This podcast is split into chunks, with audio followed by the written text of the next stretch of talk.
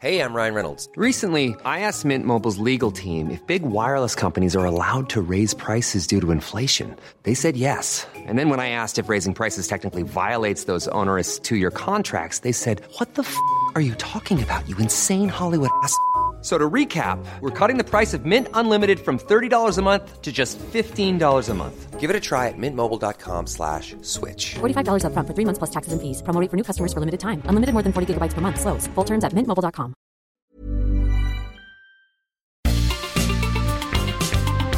Heraldo Media Group presenta la información y el entretenimiento que usted necesita para estar enterado también en su descanso.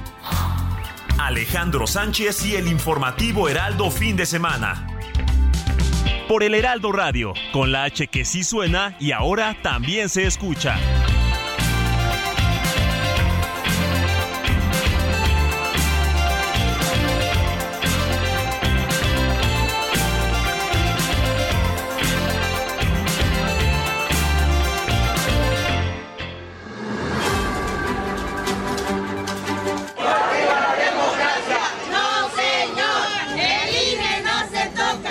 ¿Está usted amenazando a un integrante de este consejo?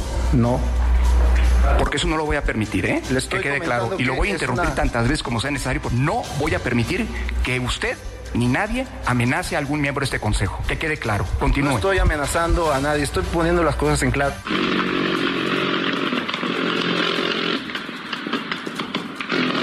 que se le va a hacer daño a la ministra Piña.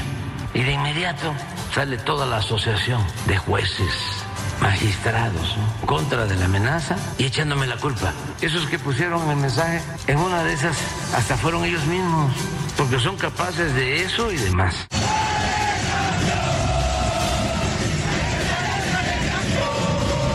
muy agradecidos y por eso a nombre de Nuevo León le quiero decir que nunca se nos va a olvidar el apoyo que nos ha dado.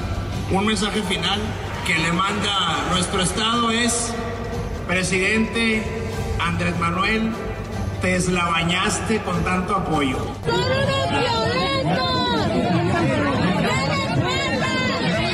La inflación, la carestía son temas que nos afectan de sobremanera y es urgente tomar medidas que acompañaremos al Ejecutivo Federal para que se frene y para que se detenga esta escalada que afecta la economía familiar.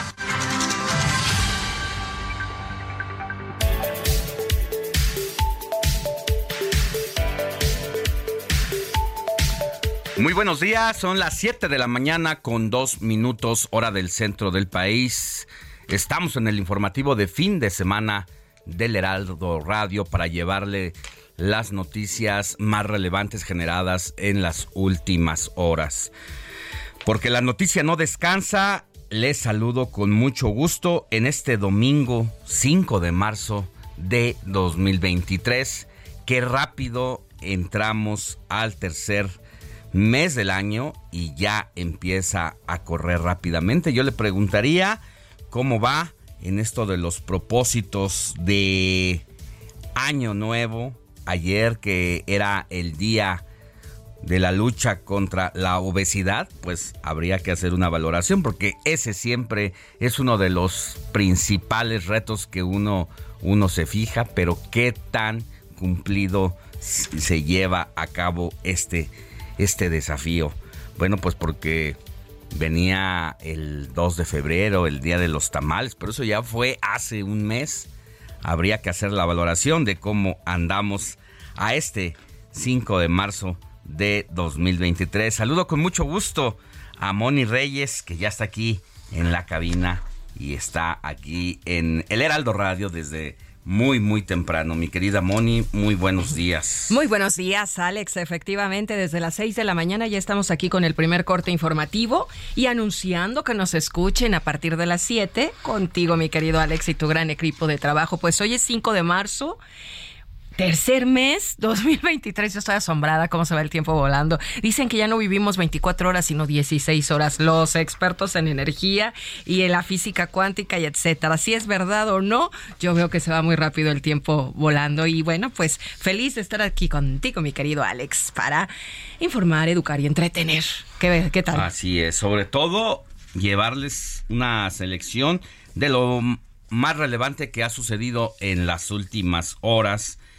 Vaya que el día de ayer nos quedamos con la boca abierta a partir de esta visita que hizo el presidente López Obrador a Nuevo León, a Durango y a Jalisco, pero sobre todo en Nuevo León, donde esta relación entre el gobernador de la entidad, Samuel García, y el presidente de la República va viento en popa y vaya que se han sabido llenar de elogios en los últimos días a raíz de esta noticia de que la empresa Telsa va a poner sus instalaciones allá en Santa Catarina con una inversión de aproximadamente 6 mil millones de dólares. Bueno, pues eh, si bien todo el mundo sabíamos que había sido el gobernador de Nuevo León el que había ido tejiendo esa relación con Elon Musk, uno de los hombres más ricos del mundo y dueño de esta armadora de autos eléctricos, había poco a poco ido configurando esa inversión.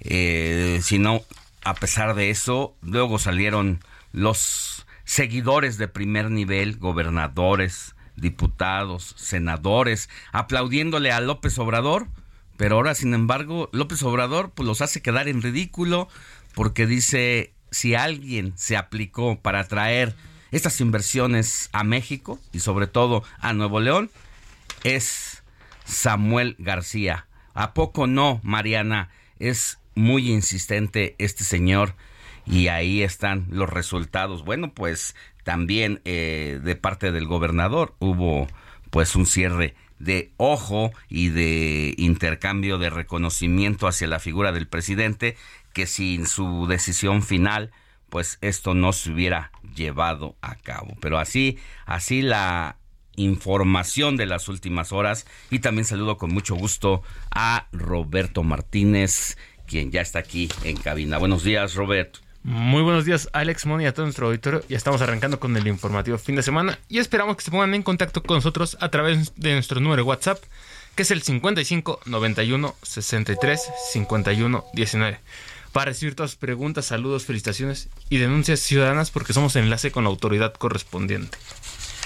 Gracias, mi querido Robert. Más adelante, pues estaremos interactuando con el público. Recuerde nuestro WhatsApp para que nos escriba, nos mande cualquier tipo de mensaje de estos que resalta Robert Martínez desde una felicitación, pero sobre todo una denuncia, una queja, una asesoría de que si no tenemos la información a la mano, no, no somos expertos en la temática que usted necesita, siempre encontraremos a alguien capacitado y experimentado en estos asuntos que solamente a usted le, le interesan.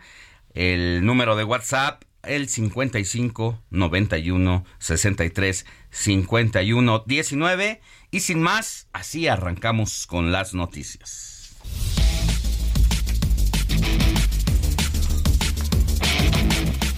Pues mire, justo le contaba y le digo que el presidente Andrés Manuel López Obrador y el gobernador de Nuevo León, Samuel García, se deshicieron en elogios mutuos ante la llegada de la planta de vehículos eléctricos de Telsa a la entidad. En unos momentos más le tendremos todos los detalles de esta nueva buena relación entre ambos, pero también lo que han manifestado tanto Samuel García y su esposa Mariana Rodríguez en redes sociales porque no hay que dejar de ver que en Samuel García existe una especie de doble personaje.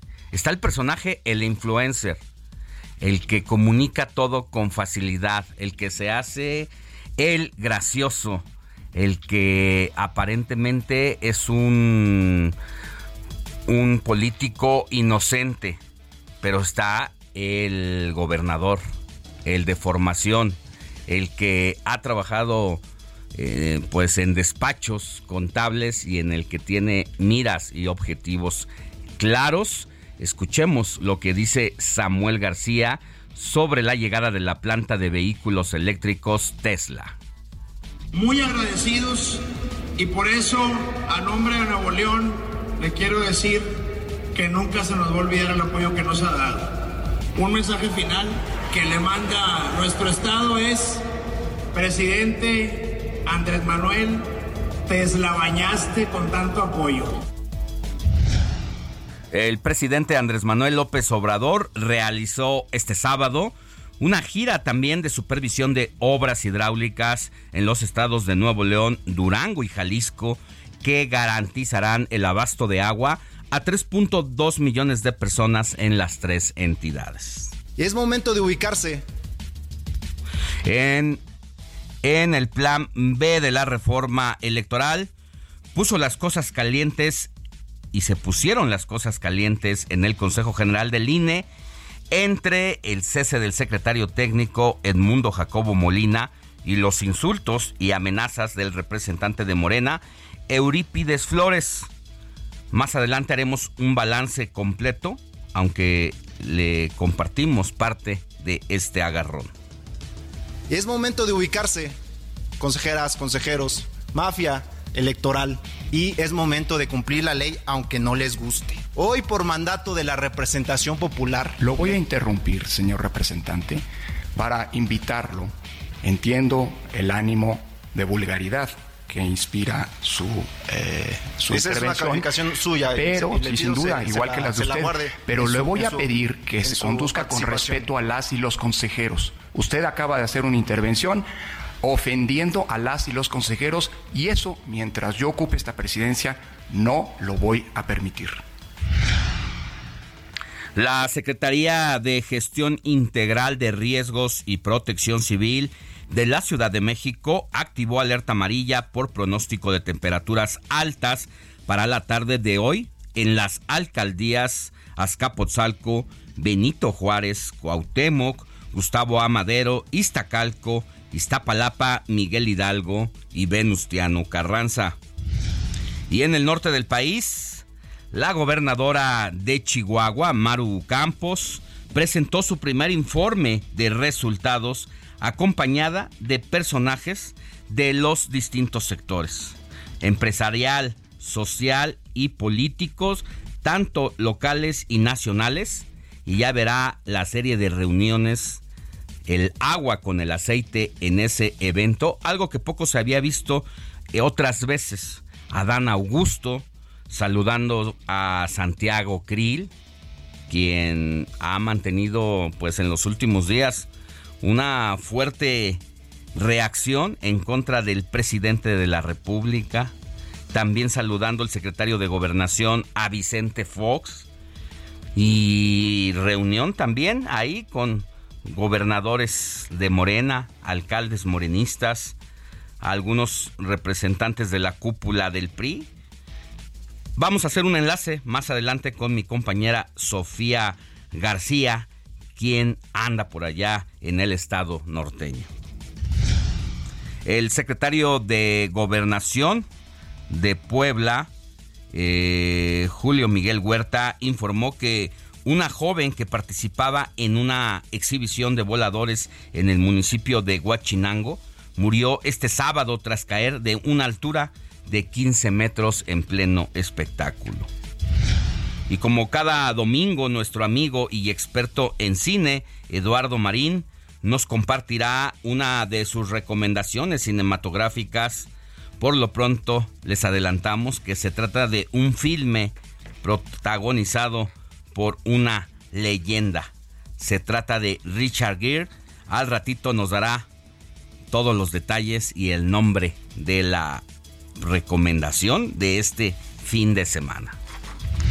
Miren, los criminales no descansan y cada día buscan un nuevo método para estafar a las personas.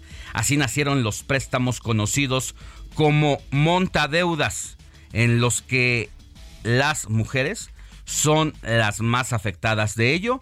También vamos a platicar con Salvador Guerrero Chiprés, presidente del Consejo de Seguridad Ciudadana de la Ciudad de México. Y esta información es sumamente relevante. Hoy es día de la abstinencia digital. Con el que se busca advertir sobre los efectos adversos de, la de, la, de lo que uno depende de las tecnologías. ¿Cuánto tiempo pasamos en el celular al día? ¿Se ha atrevido a ver el, su dispositivo las horas en que consumimos internet, en las que pasamos pegados al celular? Bueno, pues a veces despertamos con él, dormimos con él, tenemos al lado eh, este dispositivo porque estamos viendo ya sea los últimos mensajes, estamos jugando eh, algún jueguito que decidimos descargar o simple y sencillamente estamos leyendo las noticias. Y yo no sé si a usted le ha pasado, pero de repente da como una especie de ansiedad, da insomnio, pues porque el uso desmedido de la tecnología nos cobra la factura. Vamos a hablar de este tema y vamos a hablar con la comunicóloga Rosa Ceja, quien nos va a compartir su testimonio y nos dará algunos consejos para saber cómo desintoxicarnos de manera digital. Ella no es una experta en el tema, pero sí se sometió a este tratamiento y vamos a hablar de los resultados. Mire que una comunicóloga meterse a este tratamiento vaya que fue un desafío porque pues uno vive de la información y yo creo que habemos algunos perfiles que nos cuestan o nos costaría dejar el celular muy al lado de nosotros, muy lejos antes de meternos a la cama. ¿Se puede? ¿No se puede? Pues ya nos lo dirá nuestra querida Rosa Ceja. Y hablando de redes sociales, mire, cada vez son más usadas por los políticos que quieren hacer clic con la gente, no se diga con las nuevas generaciones, para ganarse su apoyo e incrementar su fama. En el caso de las corcholatas presidenciales de Morena, el TikTok se está volviendo motivo de competencia, sí, entre ellos. Y de eso vamos a platicar con el analista y experto en comunicación política, Pepe Galavis, quien también pues ha, llevado este conteo de los seguidores de las corcholatas y Marcelo Ebrar ayer llegó a un millón de seguidores. De eso nos va a hablar Pepe Galaviz. Y en temas internacionales, Irán reportó este domingo nuevos casos de envenenamiento con gas en varios centros educativos femeninos del país, en los que los resultados fueron pues, intoxicaciones de cientos de alumnas, así lo informó la agencia de noticias Tasnim.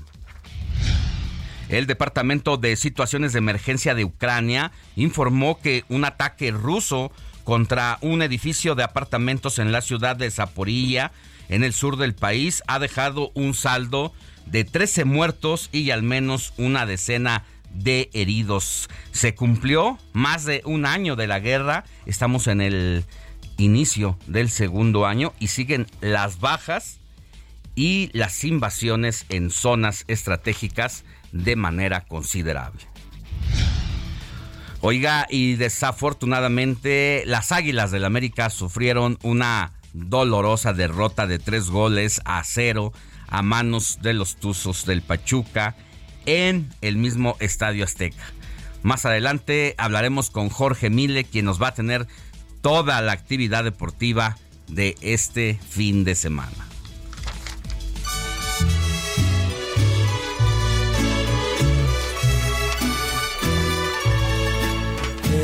Son las mañanitas que cantaba el rey David a las muchachas bonitas se las cantamos aquí. Despierta, mi bien, despierta. Mira que ya amaneció. Ya los pajarillos cantan, la luna ya se metió. Qué linda está la mañana en que ven saludarte. Moni Reyes, ¿a quién tenemos que correr a abrazar en este domingo 5 de marzo? Qué bonitas mañanitas. Pues antes que nada, Alex, Robert, ayer fue cumpleaños de nuestro seguidor, de nuestro radio escucha, Luis Veller. Así es que le mandamos un abrazo con mucho cariño, porque también, al igual que Robert, son de marzo, son Pisces. Felicidades a todos ustedes. ¿Cómo ves, mi querido Robert? No, un fuerte abrazo a nuestro radio escucha Luis Veller y que ojalá se le haya pasado muy bien y que se le siga pasando bien el día de hoy. Todo el mes de marzo es de ustedes, así es que muchas felicidades. Y bueno, pues a quién vamos a felicitar, además de los cumpleañeros de este día, Alex, a quienes hoy 5 de marzo estén cumpliendo años, a Adriano. Adriano. Adriano, así como la ven. No Adrián, Pero ese es por Adriano. santo, por santo, no, no, por santo, claro. Sí, bueno, si hay algún radio escucha, pues que nos los haga saber, ¿verdad? Además de Adriano, fíjense, alguien que lleve el nombre de Foca. No, no conozco a nadie. Foca. Conón, Conón, ¿no? Gerásimo. mm, Fue que, yo que, no. ¿no? bueno, a Juan José. Juan Bueno, José. sí, así compuesto. Juan José compuesto, ajá. Lucio. También Bueno, mi, mi mecánico que ayer me que- ayudó Ándale. se llama Lucio. Muchas gracias, Lucio. A Teófilo. Ay, don Teófilo. Sí, sí hay, sí Hay hay muchos teófilos. Virgilio también. También. Cristóbal también. Muchos Cristóbal. Y Jeremías. También. ¿Se Mi vecino Jeremías. Su vecino doctor, mandamos. plástico, el doctor cirujano Jeremías. plástico. ¿En serio? ¡Wow! Así bueno, por si se fijan cualquier que cosa con él. te paso el teléfono. para el botox y el ácido todo, para lo hialurónico, que bueno, quieras. pues hay que visitarlo. No hay ninguna mujer en este santuario. Mira. Ve, bueno, pero sí muchas cumpleañeras, así es que felicidades, amigas. Y bueno, pues vamos a conocer la historia de San Adriano, mi querido Ulises.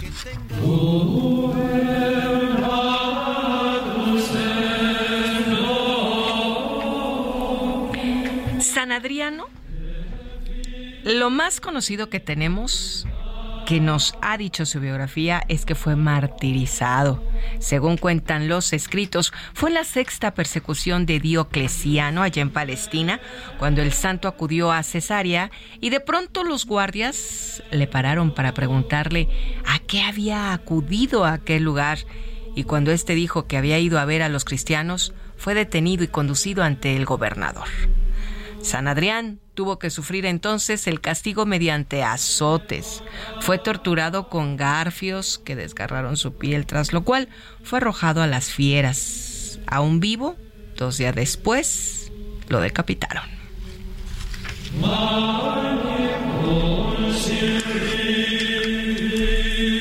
Esta es la historia de San Adriano y muchas felicidades a quienes lleven su nombre, Alex, y a los que estén festejando un acontecimiento muy importante. Yo siempre digo, el inicio y el fin de un ciclo es motivo de festejo porque viene por algo que es mejor.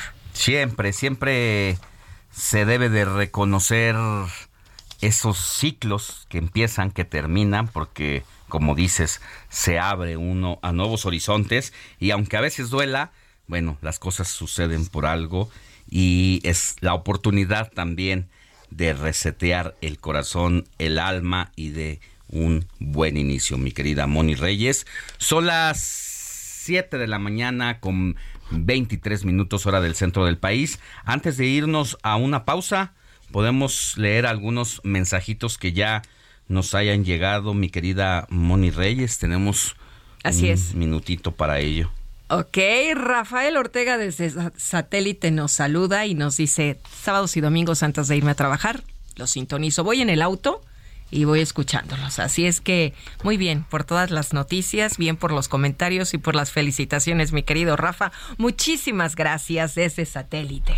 Muy bien. Alex, Moni, Robert, presente Laredo Smith desde McAllen, Texas. Ya sabes que no falla nuestro Laredo Smith, como siempre esperando los excelentes comentarios y las críticas de las noticias que no descansan. Y pues muchas gracias. Por otro lado, nos saluda Luis Veller, que ayer fue su cumpleaños. Dice que hay una mañana fría allá en San Diego. También está en el sur de Estados Unidos. Bueno, de un ladito, ¿no? Más específico. Y nos manda que crees unos taquitos bien ricos Unas que está de desayunando. taquitos, sí. Fotos, fotos, ya, nos llegan ahorita por acá los de a de veras. Claro, Los de a de veras. Tenemos más, pero no sé si nos da No, chance el horario. ¿Uno más? Alcanzamos. Alcanzamos, ok. Eh, muy buenos días, Alex Moni, pasando lista de presente desde mi trabajo en el hospital, desde Monterrey, Nuevo León. Soy Vicky. Dios los bendiga. Ah, y un saludo a Vicky hasta Monterrey, donde nos sintonizan por el 99.7 de FM. Y bueno, pues ya no da chance de otro más. Sí. uno más. Ok. Muy buenos días, saludos cordiales, Alejandro Sánchez y a todo el informativo del Heraldo Radio. Qué padre oír sus comentarios. La noticia no descansa y si hay mañanera, hay mucho siempre que decir del inquilino de Palacio Nacional. Gracias por la oportunidad de saludarles. Feliz domingo. Soy el profesor Fernández del Estado de México. Gracias, profesor. Gracias, gracias. Vámonos a una pausa, no sin antes decirle que al volver con Héctor Alejandro Vieira nos tiene lo mejor de las efemérides musicales. La noticia no descansa. Usted necesita estar bien informado también el fin de semana. Esto es Informativo El Heraldo Fin de Semana. Regresamos.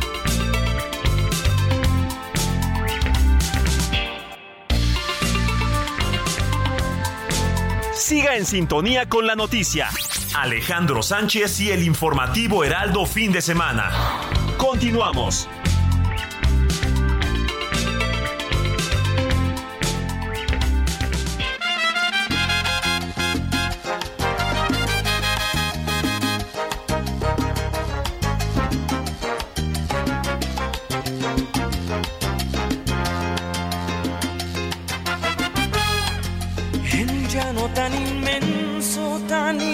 Como el cielo, voy a podar un jardín para que duerma tu cuerpo. En un mar espeso y ancho, más ancho que el universo, voy a construir un barco para que navegue el sueño. Eh. En un universo negro como el ébano más puro, construir de blanco nuestro amor cerrada voy a detener el tiempo para soñar a tu lado que nuestro amor es eterno. y volar, volar tan lejos, donde nadie nos obstruya el pensamiento. Volar, volar sin miedo, como palomas libres, tan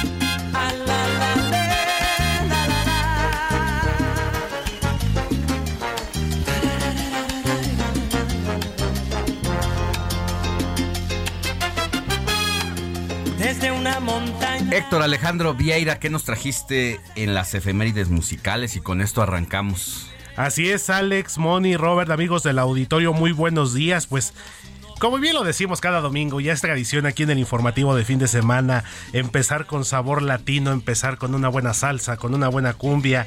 Esta en lo personal me recuerda mucho mis años mozos, he de confesar, cuando íbamos a bailar allá al rayo, allá por Avenida Tláhuac. Y pues también eh, aprovechando la coyuntura, dirían los políticos de hoy y de siempre.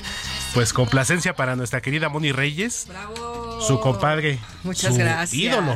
Como dicen los chavos ahora, tu crush, Marc es Anthony. Marc Nada más y Anthony. nada menos. Marc Anthony, te oigo todos los días, te escucho a mi oído. Te escucho, te pienso y te siento. No, no, no, no. lo Ah, no, siento, no, no, tampoco. pues, ni tampoco lo pienso, ¿eh? O sea, nada más lo escucho. Ah, ok, ok. Porque vengo en el auto y pongo todos. Ah, me parece perfecto, musical. Moni, muy bien. Así es que. ¿Llevas la música por dentro también entonces? O sea, ¿qué me quieres decir? ¿Que soy mustia? No, Que llevo la música nada. por dentro. Como dice Bora Milutinovic, yo respeto. Muy bien, muy bien. Me encanta este Y justamente, pues empezamos con este tema que es uno de los grandes duetos de la salsa. Eh, un tema de 1994, precisamente de Mark Anthony. Y también la cantante y compositora. Su nombre es Laura Bel Viera, casi tocaya mía de apellido. aunque todos eh, la conocen, su nombre artístico, La India, Alex Money, Robert. Entonces, este tema de Mark Anthony y La India, eh, que se titula Vivir lo Nuestro, es un tema de 1994, forma parte del disco de Mark Anthony titulado Dicen que Soy. Es decir, que este tema está por cumplir, o está casi ya cumpliendo prácticamente 29 años, Alex. Nada más y nada menos. Así que, bueno, yo creo que por ahí Mark Anthony empezó a reforzar su figura, ¿no? Sí, exactamente. Ya lo que es la segunda mitad de la década de los noventas, ya luego empezaron a surgir los primeros eh, éxitos también como baladista. Algo que destaca mucho a Marc Anthony, que es que tanto puede cantarte en inglés como en español. Lógico, su nacionalidad puertorriqueña y estadounidense así lo permite. Y además como buen cantante de salsa que es, también lo es como baladista. Hay algunos temas muy muy buenos de Mark Anthony como baladista eh, que lo colocaron en el gusto del público y bueno, qué decir de su relación y posterior matrimonio con, con Jennifer López y precisamente un tema que interpretaron ellos juntos, una balada muy romántica que se llama No me ames, justamente por ahí de 1999, año 2000. Entonces, una de las figuras más destacadas de la música latina de los últimos tiempos. Por supuesto lo es Marc Anthony, Alex. Muy bien, gracias Héctor Alejandro. Seguimos pendientes, mi Alex, y otra vez, igual que la semana pasada que estabas en Guadalajara, regálame unos segunditos porque me acaban de escribir y nos están escuchando allá en la mansión Totis. Eh, mi hermano Luis Enrique, mi mamá Silvia Hernández, mi hermano Luis Enrique Vieira, allá en Acueducto de Guadalupe, en la Gustavo Amadero, y les manda un saludo. Les mandan un saludo a todos. Bueno, pues un saludo hasta la Gustavo Amadero. Muchísimas gracias, mi Alex. Y más al ratito tenemos sorpresas todavía en gracias, estas efemérides. Si así estamos con los saludos, también yo. De ah, la pues, alcaldía Álvaro Obregón de la calle Cebada número 24 nos mandan saludos. Ah, perfecto. Son unos, de aquí. Sí, son unos parientes que llegaron de Saltillo, Coahuila. Y ah, mira nada más. El Heraldo. De allá de Saltillo, paisanos de nuestro compañero y amigo Arturo Rodríguez, justamente. Sí, pues claro, por eso somos casi paisanos. Casi paisanos, mi Moni. Pues entonces saludos también para ellos. Regresamos más adelante, Alex. Moni. Vamos más adelante contigo. Gracias, Héctor. De nada, Alex, seguimos pendientes.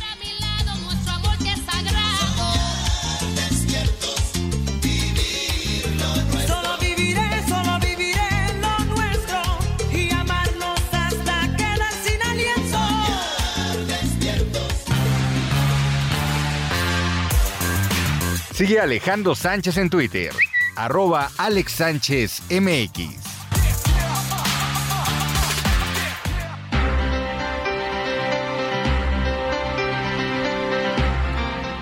Es momento de hacer un recorrido por los estados de la República, por todo lo que está pasando en diferentes entidades.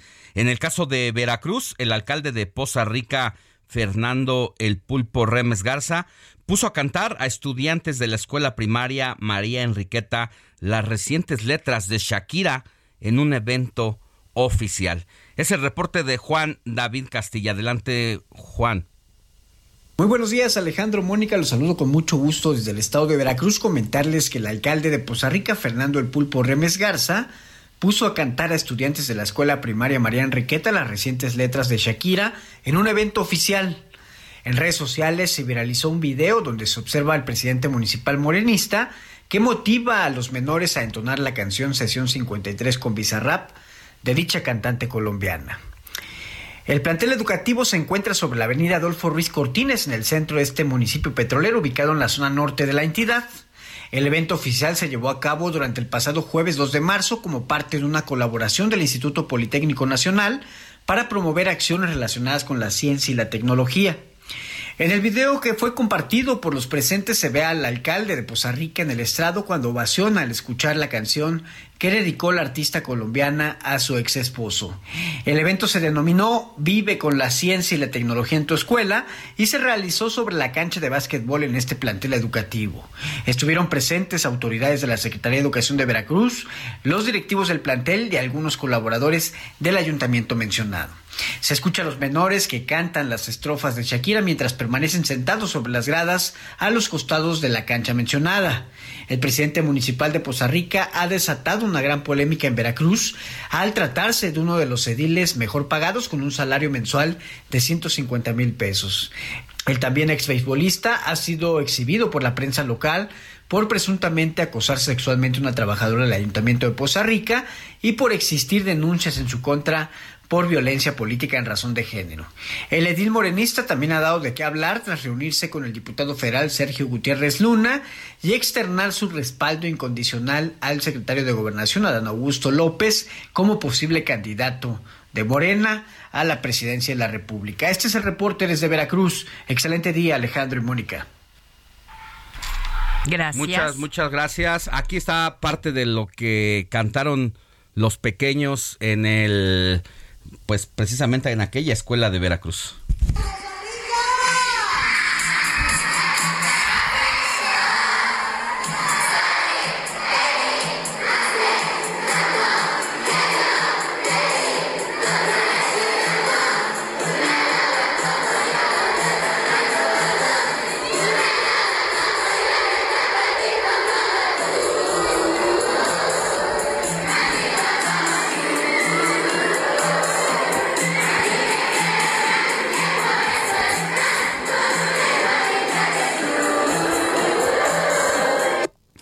Bueno, y se la saben, ¿eh? Se la saben.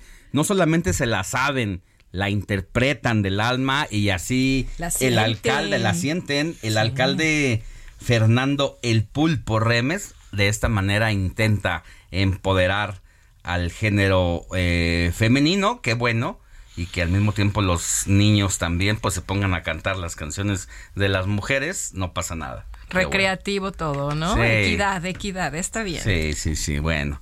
Pues muy, muy interesante esta nota de Juan David Castilla. Vámonos con más información porque allá en Michoacán, el fundador y ex líder de las autodefensas de la Ruana, Hipólito Mora Chávez, denunció que nuevamente fue atacado a tiros por un grupo de sicarios y es el segundo atentado en menos de cuatro meses. Héctor Villa, tú tienes el reporte. Hipólito Mora Chávez, ex líder fundador de la autodefensa de Felipe Carrillo Puerto, conocido como La Ruana en el municipio de Buenavista, Michoacán, denunció haber sido atacado a tiros por un grupo de sicarios. A través de sus redes sociales, Mora Chávez informó sobre lo ocurrido. Les informo, acabo de sufrir un ataque de los sicarios en el centro de La Ruana. Me hirieron a una escolta y una empleada de la refaccionaria resultó herida, compartió el ex autodefensa en su cuenta de Facebook. Apenas el pasado 24 de febrero, en el décimo aniversario de las autodefensas michoacanas, Hipólito Mora advirtió sobre un posible levantamiento en armas en su localidad, debido a la presencia de criminales a los que señaló de cometer abusos contra la población y comerciantes, como son cobros de cuotas, cobros de piso, extorsiones y homicidios. Con información de Charbel Lucio, Heraldo Media Group.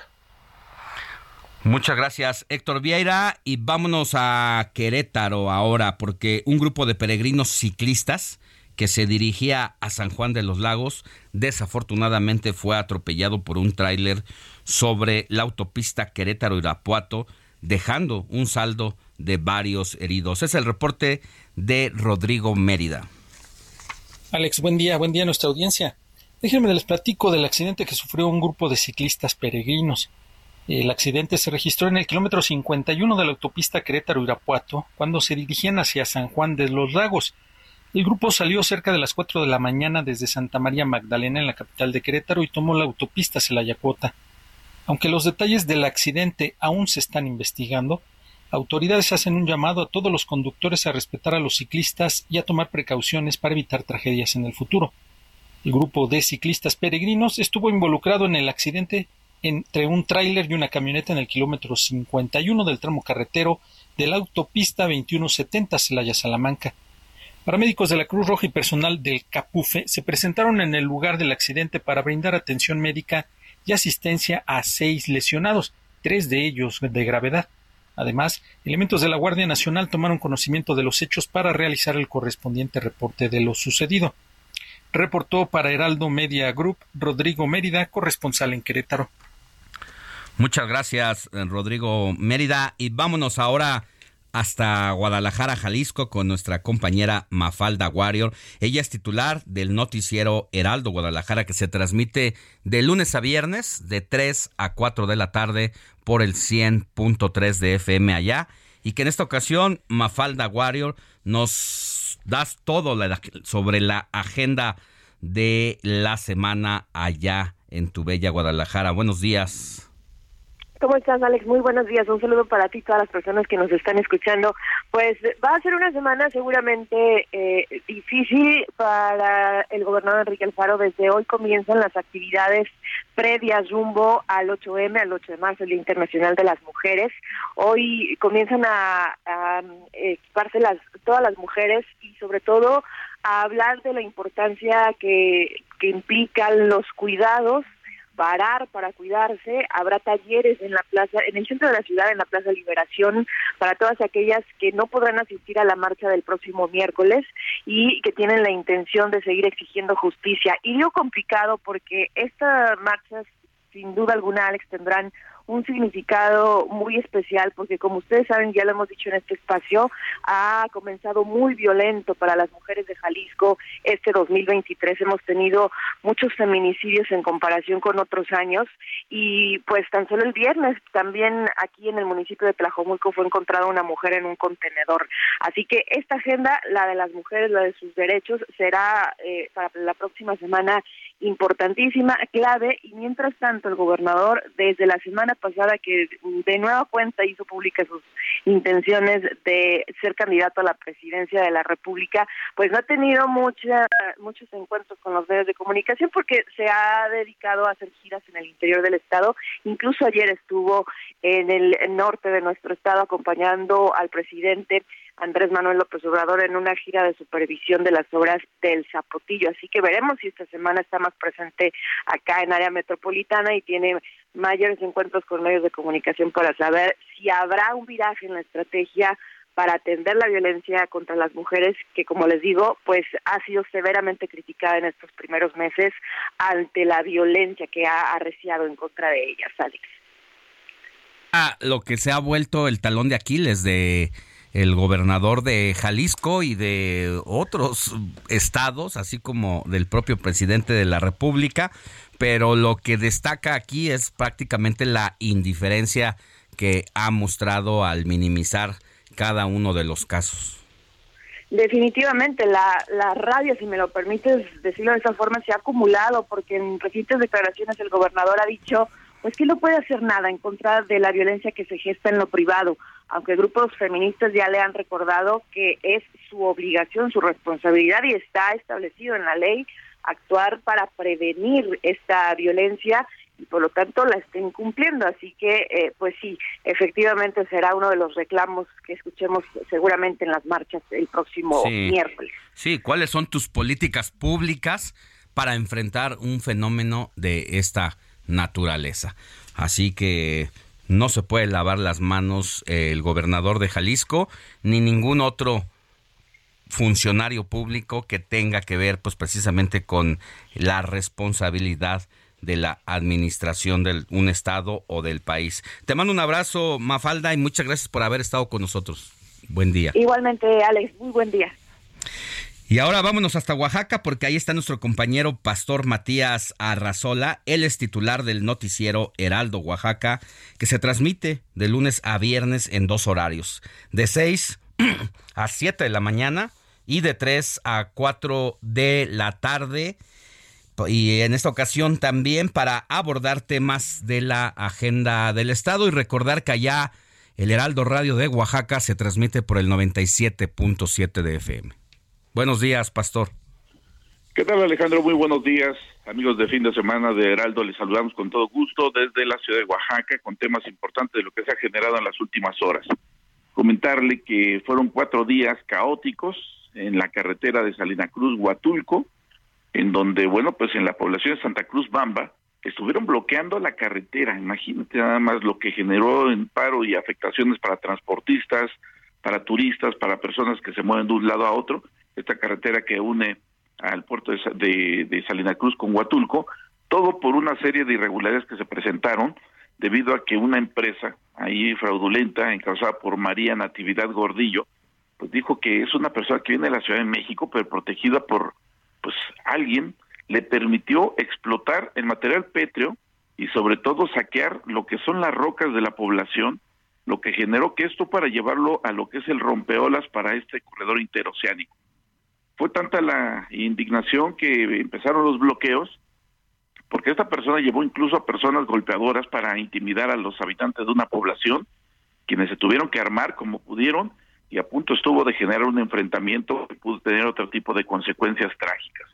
La situación es que el gobierno del estado envió a un emisario de la misma Secretaría de Gobierno para poder atender este asunto, el licenciado José Abel Gil Rojas, el cual fue retenido por tres días por los habitantes, porque obviamente están pidiendo una indemnización de más de 10 millones de pesos, debido a que esta eh, persona, María Natividad Gordillo Espinosa, pues estuvo saqueando lo que es, dicen ellos, su material, que es de la misma población.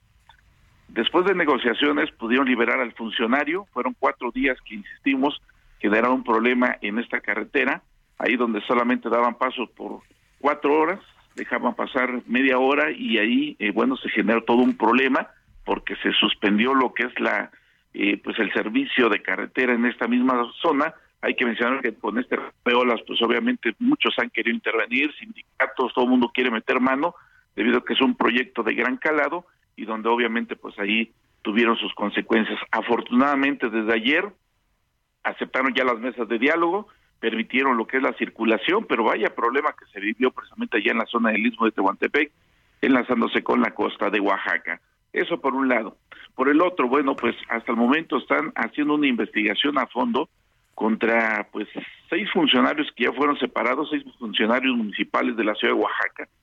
Imagínate nada más, Alejandro, comentarte que pues ahí hicieron pues una serie de acciones ilícitas, dicen ellos que para poner orden en un encierro municipal y permitieron que más de 700 vehículos que se encontraban en encierro del ayuntamiento fueran vendidos como fierro viejo por la pírrica cantidad de 600 pesos, de 600 mil pesos.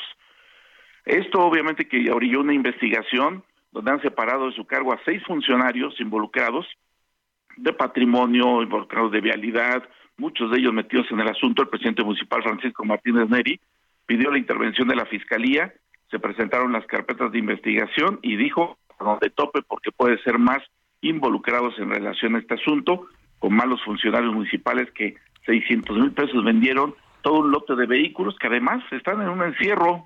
¿Qué va a pasar si los dueños se presentan a reclamar sus unidades de motor? Estamos hablando entre vehículos, motocicletas que fueron llevados a un encierro municipal y esto obviamente que la fiscalía ya lo tiene pues en esos momentos en la mira a estos no solamente seis funcionarios porque insistimos apenas empieza a hacerse la investigación y seguramente esto llevará a otras consecuencias donde habrá más involucrados en relación a estos hechos.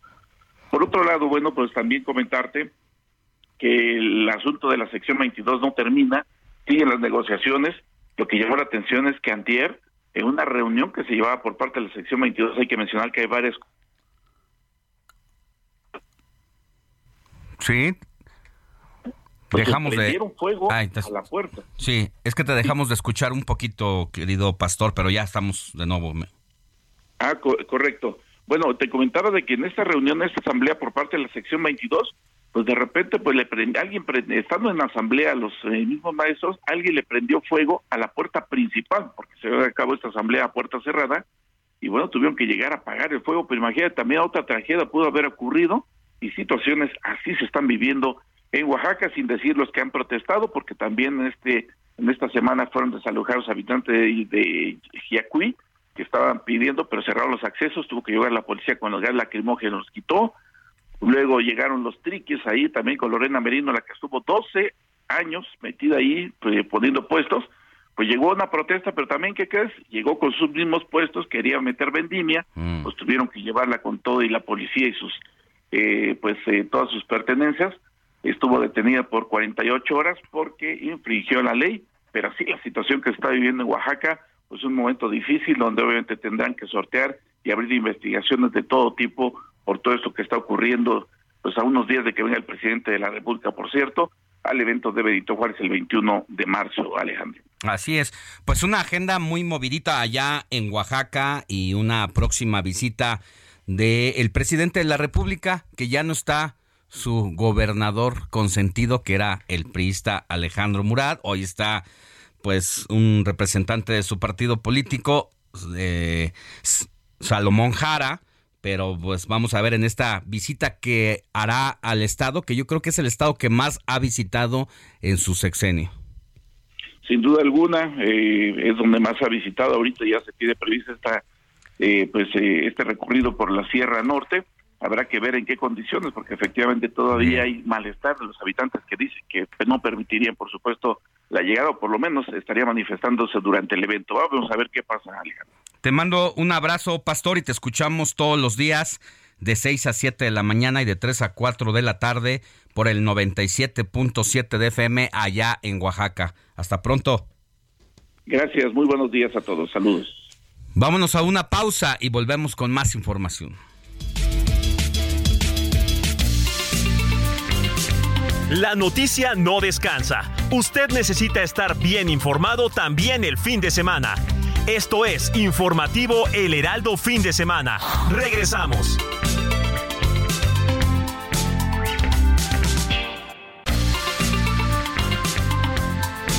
Siga en sintonía con la noticia. Alejandro Sánchez y el Informativo Heraldo Fin de Semana. Continuamos.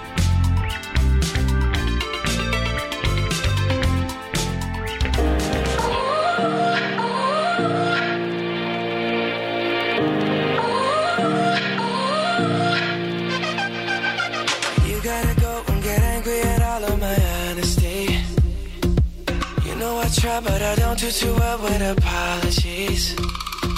I hope I don't run out of time, cause someone call a referee. Cause I just need one more shot, have forgiveness. I know you know that I made those mistakes maybe once or twice. By once or twice, I mean maybe a couple of hundred times. So let me, oh let me redeem or redeem on myself tonight. Cause I just need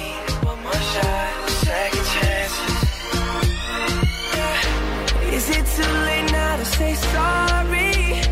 Cause I'm missing more than just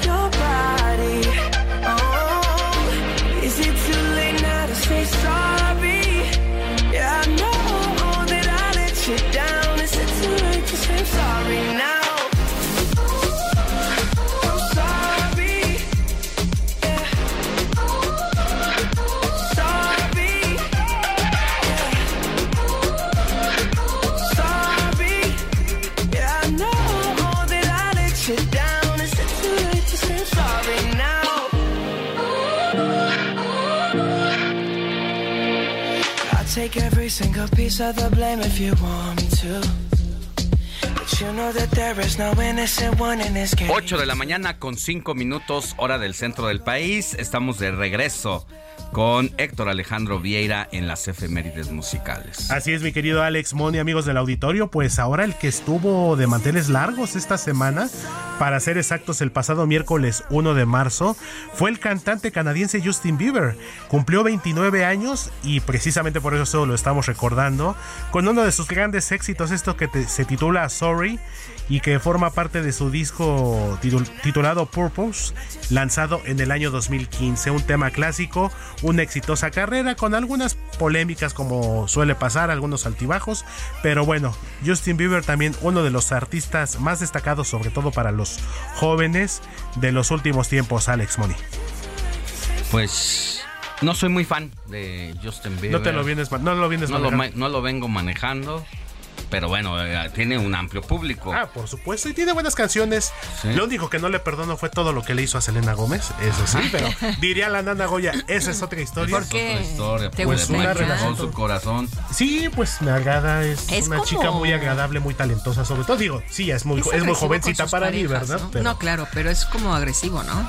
Sí, tuvo ahí algunos temas de agresividad, de infidelidad, pero bueno, ahora sí que... ¿Él salió de redes sociales?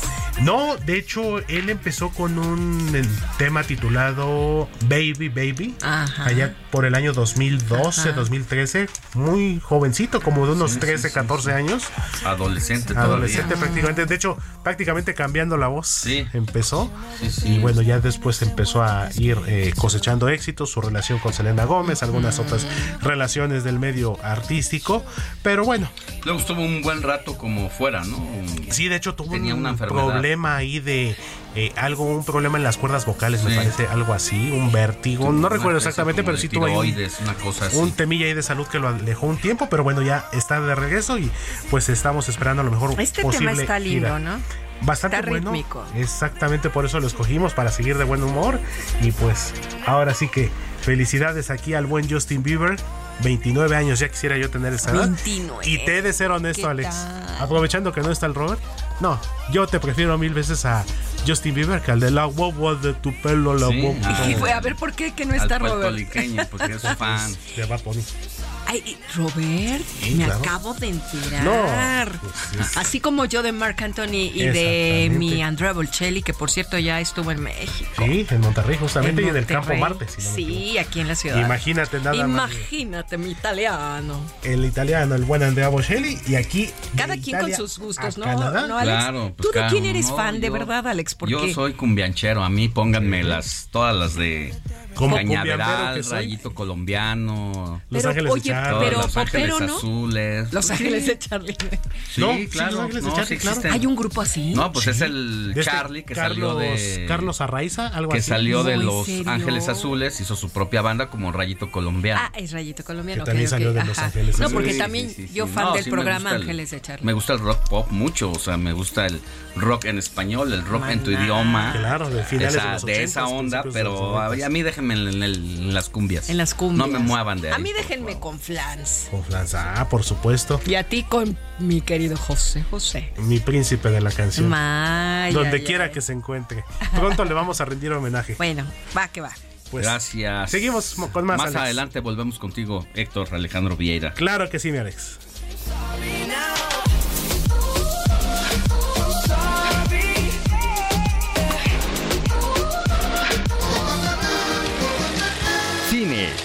Con Eduardo Marín.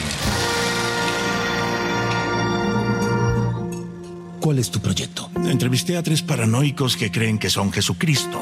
Joseph Cassell, Clyde Benson, Leon Gabor. Quiero que los tres entren a un cuarto y estudiar su comportamiento. ¿Qué crees que pasará? Caballeros, la razón por la que tenemos estas juntas es que solo puede haber un Jesús, solo un Dios. Un dios y dos palurdos. Dirígete a mí como tu Señor, tu Dios. No puedes cruzar los límites del protocolo regular clínico.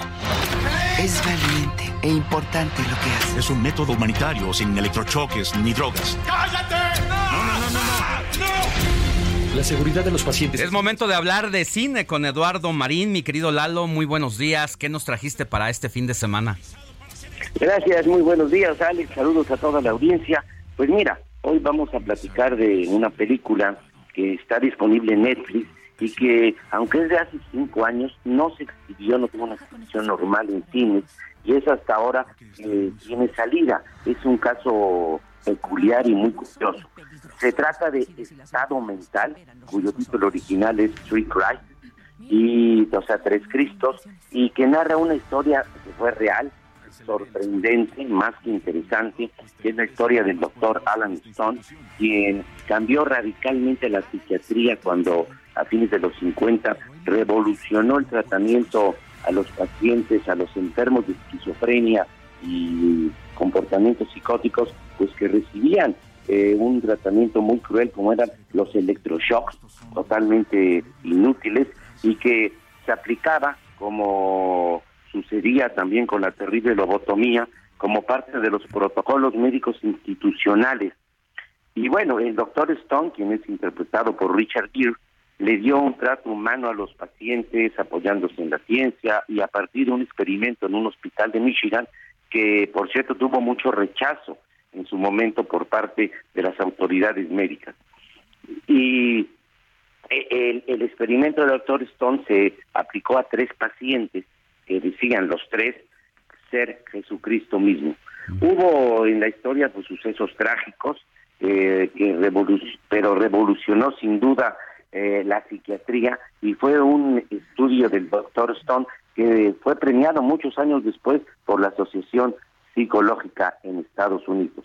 Y bueno, la película, Alex, pues eh, es, emotiva, es ágil, siempre atrapa nuestro interés, cuenta con un eficaz reparto en el que además de Richard Gere, pues tenemos a ese gran actor que es el inglés Peter Dinklage, nada menos que eh, Tyrion Lannister en la fascinante Game of Thrones. Es una película sin duda, repito, más que interesante, vale la pena, es relevante y bueno, es esta película que estaba perdida por problemas de distribución y ello nos muestra pues cómo las plataformas de streaming son una opción cada vez más válida, cada vez más importante como complemento a las salas de cine tradicionales. Y en medio pues de toda la inmensa oferta que tenemos siempre hay que buscar diversas opciones para ir cubriendo las lagunas y omisiones y eso es también pues lo que queremos hacer aquí en este espacio. Por lo pronto, Alex, en esta película innegablemente valiosa y atractiva, Estado Mental. Pues ahí está eh, la recomendación, algo que tiene que ver precisamente con pues estas estas enfermedades de trastornos que esquizofrenia, hoy, hoy más que nunca, bueno, pues también cobran mucha relevancia y que quizá puedan aportarnos aportarnos algo. Estaba aquí buscando en Google si había algunas otras películas sobre la salud mental y sí, me salieron algunas películas. Ocho, El lado bueno de las cosas, Inocencia interrumpida, Cisne Negro, Una mente maravillosa, El Club de los Cinco, El Indomable, entre otras. A ver, a ver qué, qué tal. Eh, si la recomiendas tú, pues es que vale la pena, mi querido Lalo. Y está lo mejor gratuita en Netflix. Bueno, gratuita entre comillas, porque pagas una, renta mensual, pero ahí está a la a, solo un clic. ¿Está en Netflix? en Netflix, ¿verdad, Lalo? Te manda saludos Lalo Marín, Rocío Almaguer de la colonia Nápoles. Dice que siempre, siempre todo lo que tú eh, nos estás recomendando enseguida junto con su esposo, son los dos solitos, pues lo ponen en práctica y siguen. Ah, pues muchas gracias, muy amable. Lucero Almaguer. No, pues muy amable. Y esta historia, como decía Alex, como en muchas otras de las películas que mencionaste sobre temas de psiquiátricos, pues está basada en una historia real. Porque además de lo que es impresionante, lo que muestra la película, es cómo se aplicaban durante años y años tratamientos terribles, crueles, que no servían absolutamente de nada, que eran parte de los procedimientos institucionales, como la lobotomía y los electroshocks. Bueno, pues hay, que recordar que esta recomendación que nos das, nos dijiste que es eh, de, finales de la década de los 50, ¿verdad? De los 50. Así que pues, por, esa situación... Se publicó en los 60. Sí, más complicada la medicina y las investigaciones. Bueno, pues han pasado eh, más de 70, años. ¿no? Y esto pues seguramente hoy es mejor, pero vale la pena meterse ahí a Netflix y ver Estado Mental con Richard Gere. Muchas gracias, mi querido Lalo Marín, te mandamos un abrazo.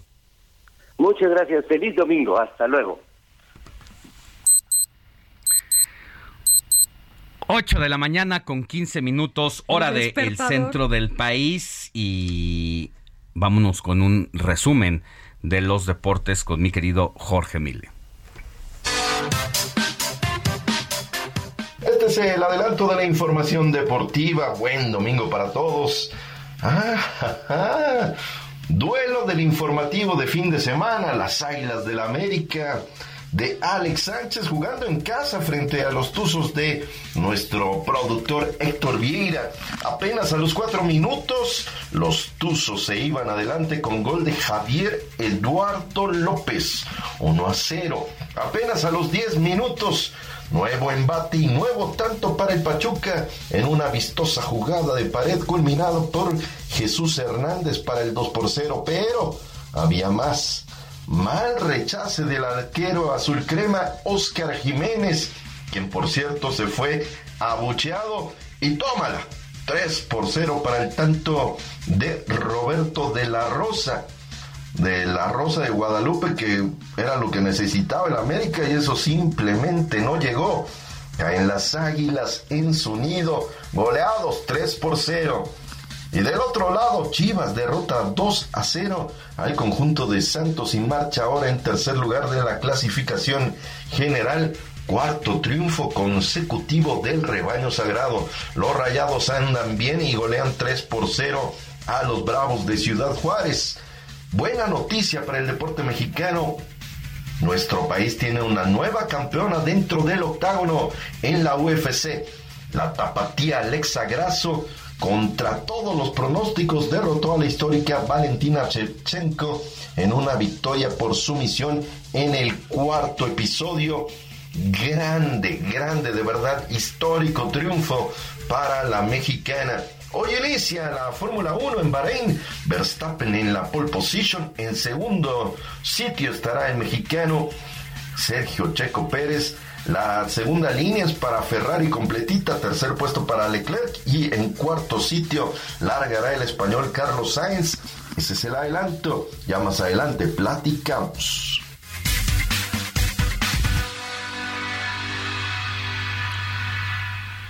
Ahí está el adelanto deportivo de Jorge Mile, quien nos pone el dedo en la herida después de esa dolorosa derrota de 3-0 ante el Pachuca y cuya actividad o jornada del portero de las Águilas del América pues simple y sencillamente deja mucho que desear y es la segunda vez. Él era el que estaba en la banca mientras eh, Ochoa era el portero titular y bueno que ha tenido la oportunidad este joven portero del América, pues simple y sencillamente no ha dado los resultados, no ha estado a la altura.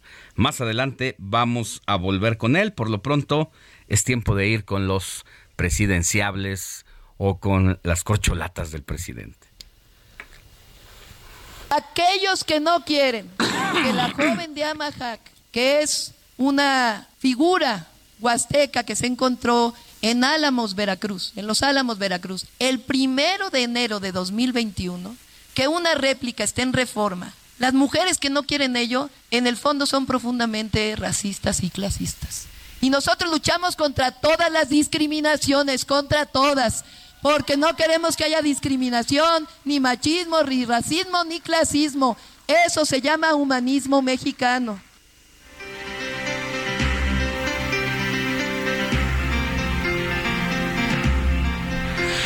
Bueno, antes de pasar precisamente con las corcholatas presidenciales, vamos a hablar de esta visita que el presidente de la República, Andrés Manuel López Obrador, tuvo al estado de Nuevo León y donde llenó de elogios a Samuel García como el principal promotor para lograr la llegada de Tesla a Nuevo León.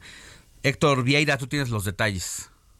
El presidente Andrés Manuel López Obrador aseguró que el gobernador de Nuevo León, Samuel García Sepúlveda, es el principal promotor para lograr la llegada de Tesla a la entidad. Fue el principal promotor para que se instale aquí en Nuevo León esta planta automotriz donde van a producir carros eléctricos. Tesla. Ya se logró. En la reunión estatal del Banco del Bienestar, el jefe del Ejecutivo Federal reconoció las gestiones realizadas por el gobernador Samuel García para la instalación de la armadora automotriz en el municipio de Santa Catarina. ¿Cómo ves, Mariana? ¿Verdad que sí es perseverante este hombre, verdad? López Obrador agregó que también se logró porque el dueño de la planta de Tesla, Elon Musk, que generará más de 35 mil empleos en Nuevo León, mostró disposición para este propósito. El dueño de Tesla, Elon Musk, eh, se portó muy bien. Hablé dos veces con él. La planta de Tesla se instalará en el municipio metropolitano de Santa Catarina y se estima generará más de 35 mil empleos. Con información de corresponsales, Heraldo Media Group. Bueno, la verdad es que esta visita sorprendió a muchos y vino a sellar lo que se ha convertido en una muy buena relación entre el presidente de la República y Samuel García. Mire, en el momento en que los seguidores de primer círculo y simpatizantes del presidente decían que él había sido el artífice de esta inversión y que gracias al presidente de la República hoy Tesla iba a invertir 6 mil millones de dólares a Nuevo León, pues el presidente fue a poner las cosas en su lugar y mire qué raro escuchar al presidente de la República eh, reconocer cuando un adversario hace las cosas bien.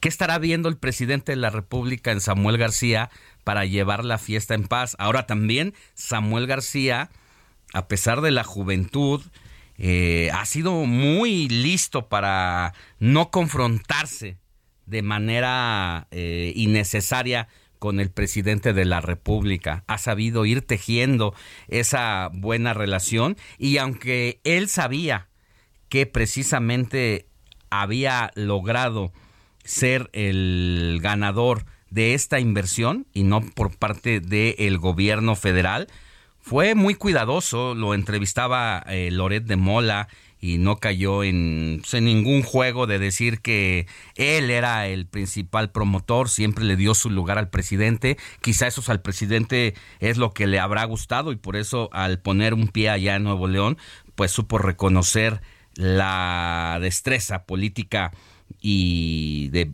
visión global de Samuel García y es que ha reconocido públicamente.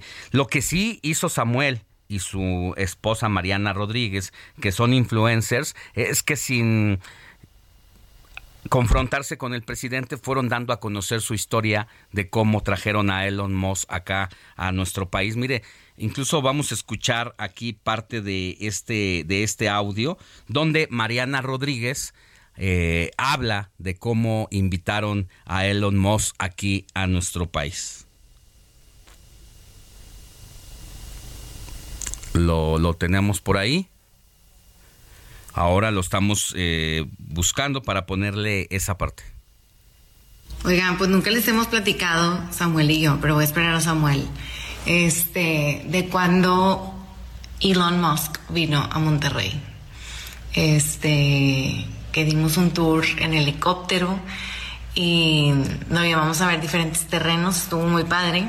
Y luego ya cuando íbamos hacia una terraza, porque queríamos que viera una vista panorámica en el carro, pasamos por Fashion Drive y dice, ¿cómo? Bueno, no dice cómo, ¿verdad? Dice, you have Bed Bath and Beyond, porque lo vio ahí anunciado afuera de Fashion Drive. Y le digo, yes, we're only missing Target en Tesla. Entonces se quedó como sorprendido de que teníamos Bed Bath Beyond aquí. Eh, y pues obviamente toda el área de Fashion Drive pues es muy muy bonita. Bueno, ya luego llegó Samuel García precisamente a sumarse a esta transmisión que hacía Mariana Rodríguez en sus redes sociales para eh, pues narrar cómo fue esa operación de convencimiento cómo le mostraron el terreno a el hombre más rico del mundo para traer finalmente la inversión y por eso es que el presidente de la República termina reconociendo el papel de Samuel García, algo que es inédito. I'm Sandra, and I'm just the professional your small business was looking for. But you didn't hire me because you didn't use LinkedIn jobs. LinkedIn has professionals you can't find anywhere else, including those who aren't actively looking for a new job but might be open to the perfect role, like me. In a given month, over 70% of LinkedIn users don't visit other leading job sites. So if you're not looking on LinkedIn, you'll miss out on great candidates like Sandra. Start hiring professionals like a professional. Post your free job on linkedin.com/people today. Vamos a una pausa y volvemos con más información. La noticia no descansa. Usted necesita estar bien informado también el fin de semana.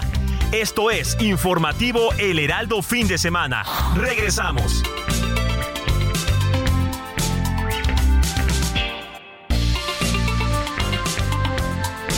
Siga en sintonía con la noticia. Alejandro Sánchez y el informativo Heraldo fin de semana. Continuamos.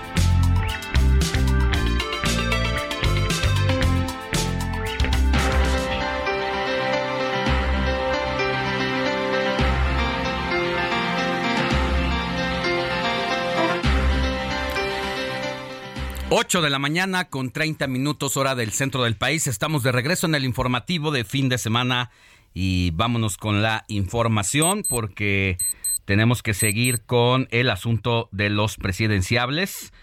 Es, eh, pues resulta que Claudia Sheinbaum volvió a viajar a los estados de la República después de dos meses tras lo sucedido en la línea 3 del metro.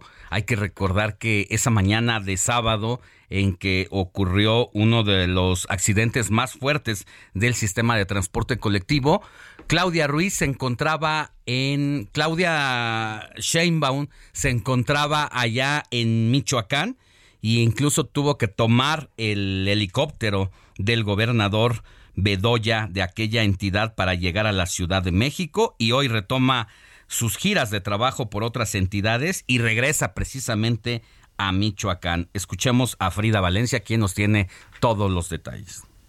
¿Qué tal Alejandro? Te saludo con el gusto de siempre y hoy te comento que para erradicar la corrupción y con ello también facilitar la tramitología, la jefa de gobierno de la Ciudad de México, Claudia Sheinbaum Pardo, y el gobernador de Michoacán, Alfredo Ramírez Bedoya, presentaron los resultados de la aplicación de la plataforma Llave Michoacán, una herramienta tecnológica adoptada del gobierno de la Ciudad de México a la entidad. Michoacán es el primer estado en replicar el modelo capitalino. No obstante, Sheinbaum Pardo destacó que el gobierno de la Ciudad de México está abierto para la tecnología con las entidades que estén interesadas. Durante su visita a Michoacán, la mandataria capitalina señaló que gracias a las nuevas tecnologías, la Ciudad de México redujo de más de 2.000 a 530 el número de trámites, lo que facilita las dirigencias del gobierno y reduce los tiempos que la ciudadanía invertía en ellas. En tanto, el titular de la Agencia de Innovación Pública de la Ciudad de México, José Antonio Peña Merino, señaló que anteriormente la tramitología era una gran carga regulatoria, pues para cada trámite se requerían al menos 14 requisitos, por lo que con la nueva tecnología se ha permitido ahorrar hasta 2.500 millones de pesos. Por su parte, el gobernador Ramírez Bedoya destacó que la aplicación de llave Michoacán permite evitar la corrupción en las ventanillas y especificó que en un primer año de aplicar la herramienta se incrementó la recaudación del registro público que pasó de 100 a 240 millones de pesos. Además indicó que a la par de la digitalización de trámites, el gobierno de Michoacán también busca replicar proyectos como el cablebús y metrobús para con ello mejorar la movilidad en la zona y reducir así las emisiones contaminantes del transporte tradicional. Hasta aquí mi reporte, regreso contigo. Muchas gracias, Frida, y vámonos con Paris Salazar porque él tiene todas las actividades de trabajo de Marcelo Ebrar, quien anda de gira en el exterior allá en Nueva Delhi. Fue a suscribir convenios de desarrollo e innovación para colaborar en materia de agua, litio, vacunas, asuntos aeroespaciales y de biotecnología. Paris Salazar, adelante. Buenos días Alejandro, amigas, amigos de El Heraldo de México. El secretario de Relaciones Exteriores, Marcelo Ebrard, se convirtió en el primer político mexicano en llegar a un millón de seguidores en TikTok. Con ese número de seguidores, es el político mexicano más popular en esa red social de videos. Actualmente la cuenta de Marcelo Ebrard registra 511 videos y 20 millones de me gusta. Marcelo Ebrard tiene 40 videos que superan el millón de reproducciones. El canciller Marcelo Ebrard tiene más seguidores en TikTok que la jefa de gobierno de la Ciudad de México, Claudia Sheinbaum, que tiene 838 mil seguidores, y el ministro de la Suprema Corte de Justicia de la Nación, Arturo Saldívar, que tiene 468 mil seguidores. Y de gira de trabajo por Nueva Delhi, el secretario de Relaciones Exteriores Marcelo Ebrard anunció que México y la India suscribieron convenios de desarrollo e innovación para colaborar en materia de agua, litio, vacunas, aeroespacial y biotecnología. Ambos países firmaron un convenio y constituyeron un fondo para financiar proyectos, un millón de dólares, conformado por aportaciones de 500 mil dólares por cada país. Alejandro, esa es la información. Muchas, muchas gracias, París. Y vamos ahora con Héctor Vieira, quien nos tiene todos los detalles de el hijo desobediente de la 4T, Ricardo Monreal, quien estuvo ante militantes del partido Guinda en la alcaldía Milpalta de la Ciudad de México. Y ahí Monreal aseguró que está listo para lograr la hazaña y hacerse de la candidatura presidencial para la elección de 2024. Héctor Vieira. Así es, Alex, amigos del auditorio, como bien lo comentas, Alex, el senador, presidente de la Junta de Coordinación Política, Ricardo Monreal, estuvo precisamente allá al sur de la Ciudad de México, eh, conviviendo con algunos de sus simpatizantes. Y cabe mencionar, Alex, que es de los que también últimamente ha estado incrementando su, su actividad en redes sociales aquí en la en estas plataformas precisamente. Y bueno, lo mismo comparte videos dando clases allá en la UNAM, de donde es profesor de la Facultad de Derecho. Y bueno, aquí en esta visita que realizó a la alcaldía Milpa Alta, convivió con las bases del partido ahí en aquella en aquella alcaldía recibió el respaldo.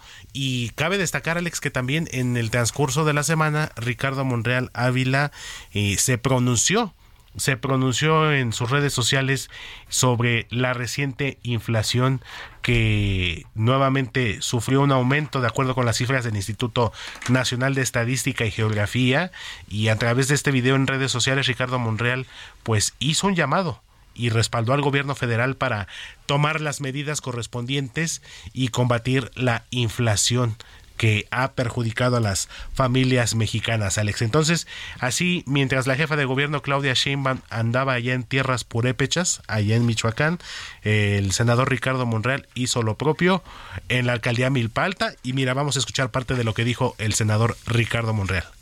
La inflación, la carestía son temas que nos afectan de sobremanera y es urgente tomar medidas que acompañaremos al Ejecutivo Federal para que se frene y para que se detenga esta escalada que afecta la economía familiar. Alex, es la información de Ricardo Monreal, una de las corcholatas. Fíjate, una de las cosas que me llama la atención, que has destacado tú también y que destacaba eh, Paris Salazar cuando hablaba de Marcelo Ebrar, quien por cierto llegó a un millón de seguidores de TikTok, es precisamente la presencia que están teniendo cada vez más en estas plataformas digitales como una alternativa poderosa para incrementar su popularidad, pero sobre todo para hablarle de tú a tú a los seguidores. Y bueno, de eso vamos a hablar más adelante.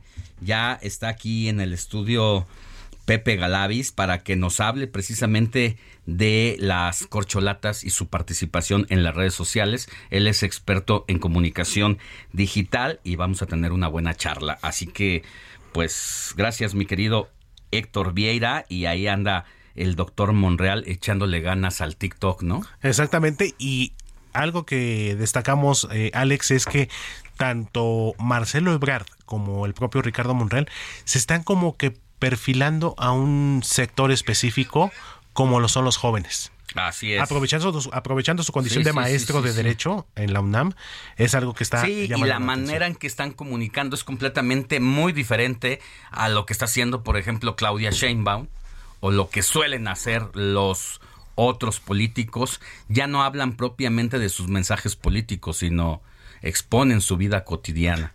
Incluso ya lo decía yo el otro día, eh, hoy el político se atreve a exponer lo que antes trataba de ocultar. Claro. Es decir, tú veías a un aspirante presidencial caminando y si se tropezaba, el equipo de comunicación y su primer círculo trataba de que esa fotografía, ese momento no se conociera, porque en la percepción, para muchos podría decir, un aspirante a la presidencia se tropieza entonces, eh, el, el, imaginario es muy fuerte. Hoy ya no ocurre así. Hoy Marcelo Ebrard se tropieza y hace mofa de ese momento en un TikTok y se pone unos lentecitos oscuros en el momento en que iba a caer pero que alcanzó a, sortearla. Hoy es bien distinto y por eso valdrá la pena hablar aquí con Pepe Galavis para que nos cuente de eso y más. Claro que sí, Alex, seguimos pendientes entonces. Se va a poner muy buena la plática con, con el buen Pepe.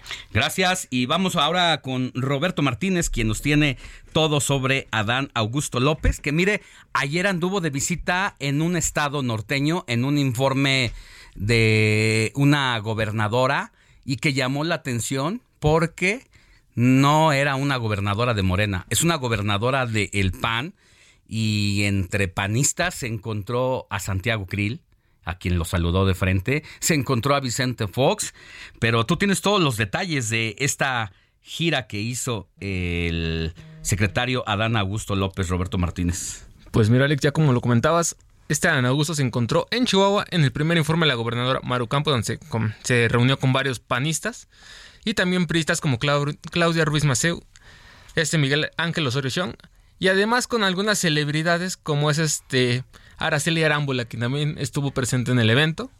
Algo que es curioso, ahorita que están hablando de redes sociales, que en todo el seguimiento que estamos haciendo estos meses a Ana Augusto López, al inicio no tenía actividades en su Twitter, o se tardaba días en publicar algo que había hecho la semana pasada o una gira que había hecho. ¿Cuándo fue la pasada participación que tuvo Pepe Galavis aquí con nosotros hace dos semanas. Hace dos semanas. Y justo destacábamos eso, que eh, Adán Augusto no usaba el TikTok, usaba poco el Twitter y muy de vez en cuando y muy formal. Pero entonces nos estás diciendo que ya se pues, metió de... Sigue usándolo de manera formal, un poco al estilo de Claudia Sheinbaum, pero ya no deja pasar sus actividades. Si, ayer estuvo en Chihuahua, ya no deja esperar hasta el lunes, martes para subir un video. alimentar algo. Y decir que estuve en Chihuahua y decir todo el evento. Ahorita ya lo que está haciendo es hacerlo diario. Si tal día va a Chihuahua, ese mismo día arma un video para sus redes sociales y lo publica. Y eso es algo que no estaba haciendo esta Ana Augusto, es algo que sorprende. Porque Ahora, sigue siendo muy formal. Sigue siendo muy formal. ironías, no hace vida cotidiana eh, como lo eh, hace Marcelo. Llega a ser alguno que otro video, lo hemos visto cuando está de gira en algún lado, que presenta que fui a comer a tal lado, fui a, fui a tal restaurante, pero muy, pero muy es muy rara, es muy rara la ocasión, pero es algo que resaltar porque Ana Augusto durante el inicio que empezamos con este tema del seguimiento de las corcholatas, era alguien muy desaparecido en redes sociales, era nada más de ver lo que hacían noticias en algunos medios, pero ya, o en sus cuentas, bueno, en las cuentas de Segop, pero ahorita ya en su cuenta de Twitter principalmente, ya está publicando más seguido. Bueno, pues se va calentando el tema para cuando le toque turno a Pepe Galavis, pues precisamente pongamos en la mesa del análisis todos estos elementos de los que vamos hablando justo en la manera en que vamos presentando a cada una de las corcholatas y se va a poner bueno el tema, porque pues al final de cuentas ya están metidazos ahí y hay que analizarlos. Ah, la, la gran pregunta que uno se hace ahora es, ¿se ganan elecciones en México y en América Latina a partir del uso de las redes sociales? Eso es lo que nos va a contestar nuestro experto Pepe Galavis. Gracias, eh, Roberto Martínez. Y ya que hablabas precisamente de esta visita que hizo Adán Augusto allá a Chihuahua para estar presente en el primer informe de gobierno de la panista Maru, eh, Maru Campos. Bueno, pues quien estuvo muy atenta a esta actividad es mi compañera Sofía García, a quien usted conoce que tuve la fortuna de conducir este informativo en la primera etapa con ella, pero luego nos abandonó para irse a la televisión, donde ahora tiene República H de 8 a 9 de la noche y que anda por allá en Chihuahua, Chihuahua, pues siguiendo las actividades de Maru Campos. Mi querida Sofía García, muy buenos días, ¿cómo estás? Muy bien, Alex, muy buenos días. Pues sí, acá acá andamos en Chihuahua. Te quiero decir, acá, estamos a 8 grados, en contraste con ustedes, ¿eh? porque la verdad es que yo pensé que iba a llegar a un Chihuahua súper caluroso y nada, acá el contraste del, del clima frío y además el viento y todo, dije, no, bueno, ha, sido, ayer estuvo muy rico, la verdad es que le fue muy bien, en, eh, por lo menos en el clima. Eh, que no estaba igual a otros días a la gobernadora Maru Campos en este informe que presenta, como ya bien lo dices, en donde, bueno, la verdad es que estuvo arropada, arropada por diferentes personajes, eh, no solo de su partido, que vinieron todos los gobernadores panistas, ya sabes, eh, Mauricio Curi, eh, Vila, vino también el gobernador de Guanajuato, y también estuvo por acá el gobernador de Oaxaca, ¿no? Salomón, Jara, que es de Morena. Es de Morena, acá eh, llegó también Santiago Krill, el presidente de la mesa directiva panista y también aspirante a la presidencia en el 2024. Estuvo por acá, bueno, pues el coordinador de los diputados panistas en la Cámara de Diputados, Jorge Romero, y bueno, pues estuvieron también el priista ex secretario de, de Gobernación. Miguel Ángel Osorio. Miguel Ángel Osorio Chong, también estuvo Miguel Ángel Mancera del PRD, y bueno, fue coordinador de los senadores de. O sea, un mosaico ahí de colores, pocas veces visto, sobre todo en esta administración, y que el número dos del gobierno federal, en este caso el secretario de gobernación, haya aceptado estar de manera respetuosa ahí con la gobernadora panista, es algo que no se ve todos los días. Así es, y justo a eso iba que, que, bueno, pues ya llegó el secretario de Gobernación un minuto antes de que la gobernadora empezara a dar su informe, y la verdad es que fue, como era de esperarse, por supuesto, bien recibido, no hubo ningún mal gesto, al contrario, la verdad es que, pues sobre todo también los gobernadores, ¿no? Los gobernadores saludando muy bien al, al secretario de Gobernación, incluso cuando lo menciona ya Maru Campos en su informe agradeciéndolo, que estuviera aquí no hubo bueno, ni el más mínimo abucheo, ¿no? Que además pues, estaba en tierra panista, ¿no? Él y Salomón Jara, morenista, sobre todo el secretario de Gobernación tan cercano al presidente, bueno, pues nada, súper eh, bien y, bueno, pues eh, con estos aplausos que, que estuvieron ayer en este centro donde se llevó a cabo el primer informe ya de Maru Campos, en donde destacó rápidamente, te digo, fueron diferentes ejes, pero sobre todo que tienen que ver con lo económico, la seguridad. Agradecer también, por cierto, a las Fuerzas Armadas, ¿no? El, lo que están llevando a cabo con esta coordinación para la seguridad en Chihuahua. Pero habló mucho del pasado, Alex. Habló mucho de cómo se quedó el Estado, cómo estaba básicamente en bancarrota, cómo no tenían para pagarle a pues al personal no del gobierno eh, estatal evidentemente hablaba del gobierno de Javier Corral en donde, bueno, pues dejó el Estado con una crisis financiera importante, en donde ya se están recuperando, en donde con año Corral, eh, por lo menos habló de los dos anteriores gobiernos y hablaban de la deuda que dejaban cada año, ¿no? Y en donde este año pareciera que las cosas se están recuperando ya para el gobierno de, de Chihuahua. Fueron diferentes temas en donde ella justamente habló y destacó que a ella no le importan las, eh, eh, cuando se hablan de obras faraónicas, en donde muchos de los gobernadores y gobernadoras, incluso el presidente, tú lo sabes, en cada sexenio siempre se tiene que destacar por una obra faraónica, ¿no? Y dijo que, bueno, pues para ella eso no es importante, porque lo importante tiene que ser justamente concluir con lo que ya se está, ¿no? O sea, se tienen que hacer hospitales de calidad y se tiene que implementar toda la infraestructura que se requiera para tener toda la calidad que se necesita en cada uno de los hospitales, por ejemplo, o qué está pasando con los servicios urbanos o los servicios que llegan a estos pueblos alejadísimos de las ciudades, ¿no? Entonces, ella sobre todo habló de eso y de la seguridad y, reconoció el trabajo de las Fuerzas Armadas de este lado para que la seguridad pueda estar contenida y disminuyendo en lo que viene de Chihuahua. Pero, bueno, pues como tú bien decías, estuvo arropada por, por diferentes actores de su partido, pero también de los otros partidos, ¿no?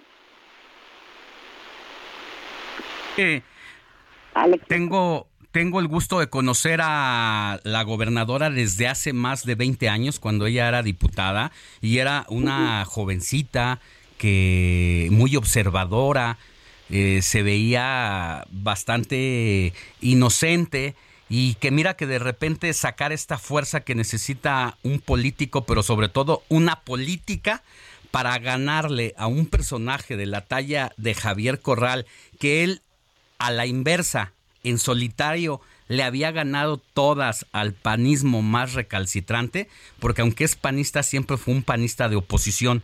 Lo mismo logró derrotar a Vicente Fox cuando no le quería dar ninguna candidatura, logró derrotarla, lo mismo logró derrotar a Felipe Calderón en esta lucha interna por posiciones y hoy Maru Campos así pian pianito derrota políticamente a Javier Corral, logra ser gobernadora y hoy pues tener que enfrentar todos estos desafíos, la verdad es que creo que se fortalece internamente, al menos en el partido. Ya lo veíamos ayer, incluso veía una foto en un auto clásico color azul pastel ahí, eh, subidos todos los panistas, incluyendo el presidente del partido, Marco Cortés, el gobernador Vila y otros, con Maru Campos ahí. ¿Algún mensaje nos querrán decir?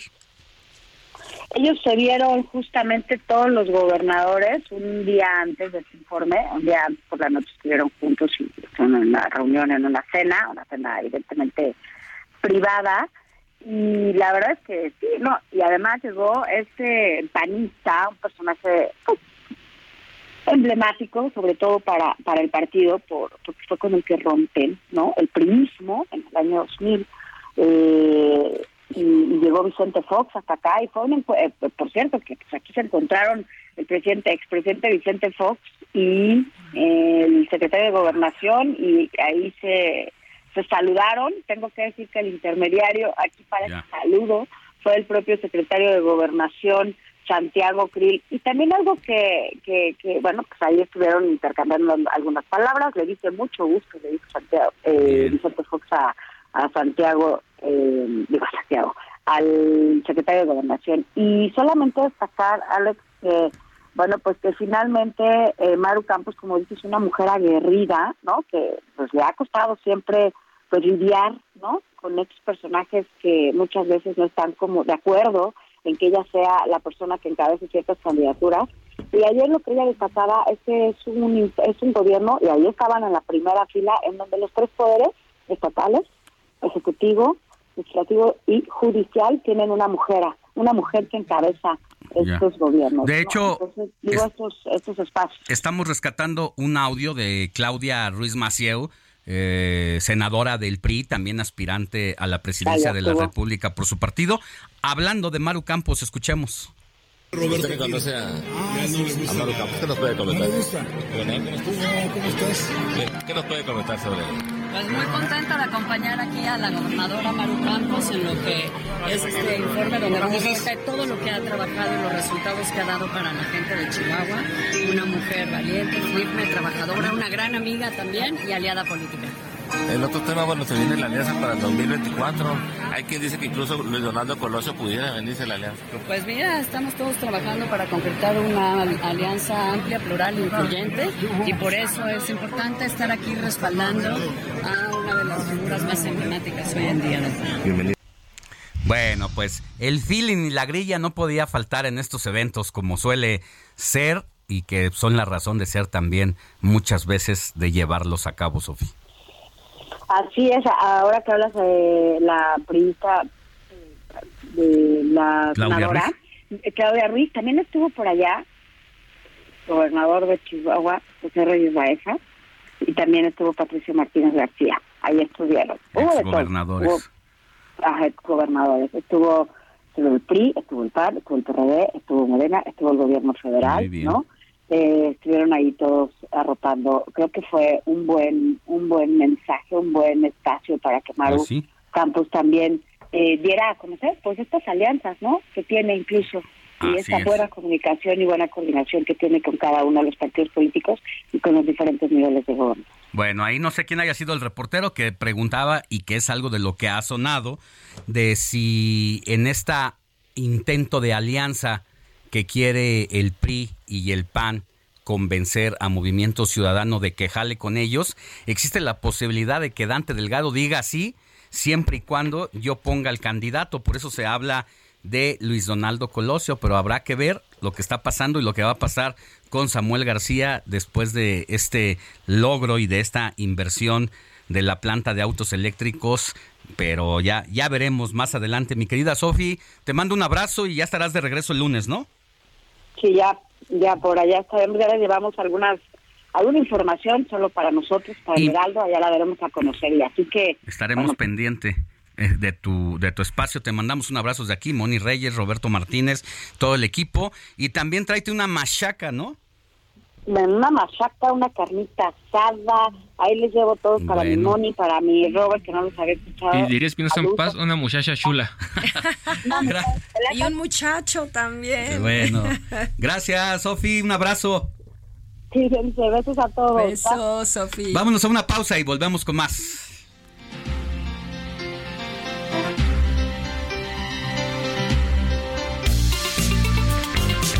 La noticia no descansa. Usted necesita estar bien informado también el fin de semana.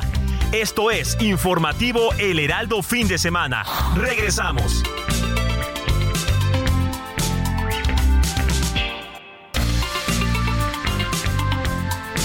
Siga en sintonía con la noticia. Alejandro Sánchez y el informativo Heraldo fin de semana. Continuamos.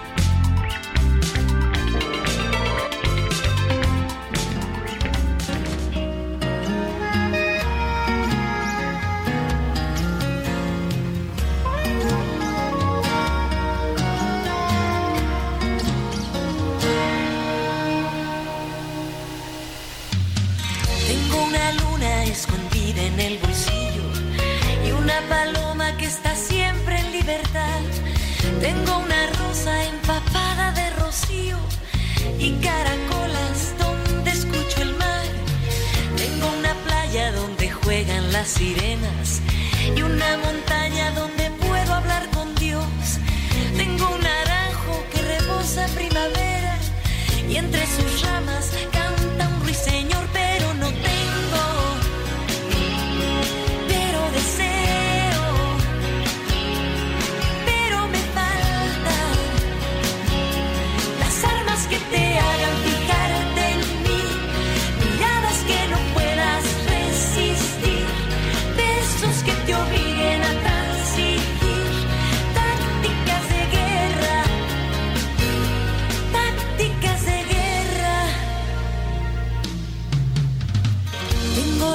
en la palma de mi mano y una guitarra en las cuerdas de Héctor Alejandro Vieira, ¿qué nos trajiste en las efemérides musicales a la Lucerito? Exactamente, Lucerito. Hoy, Doña Lucero, pero dicen por ahí que como los buenos vinos, ¿eh? conforme pasan los años está cada vez más guapa, muy, muy bien conservada, pero sobre todo, eh, independientemente de que pueda caerle bien a mucha gente o no, porque pues ha estado involucrada también en algunas polémicas, pero su trayectoria se reconoce, son más de 40 años, imagínate, ah, hasta Uli ya, hermosa, el buen Ulises Villalpando ya, aquí le... Es hermosa y me gusta más que antes. Exactamente, imagínate nada más, más de 40 años de trayectoria, estamos hablando de principios. Exactamente, mi Alex. es que no me conociste de chava, no me conociste de chava. Imagínate nada más, no, Moni también tiene lo suyo, por supuesto. Ay, ya, por Dios, van a caer los galanes. En una de esas aparece el doctor, mi Moni.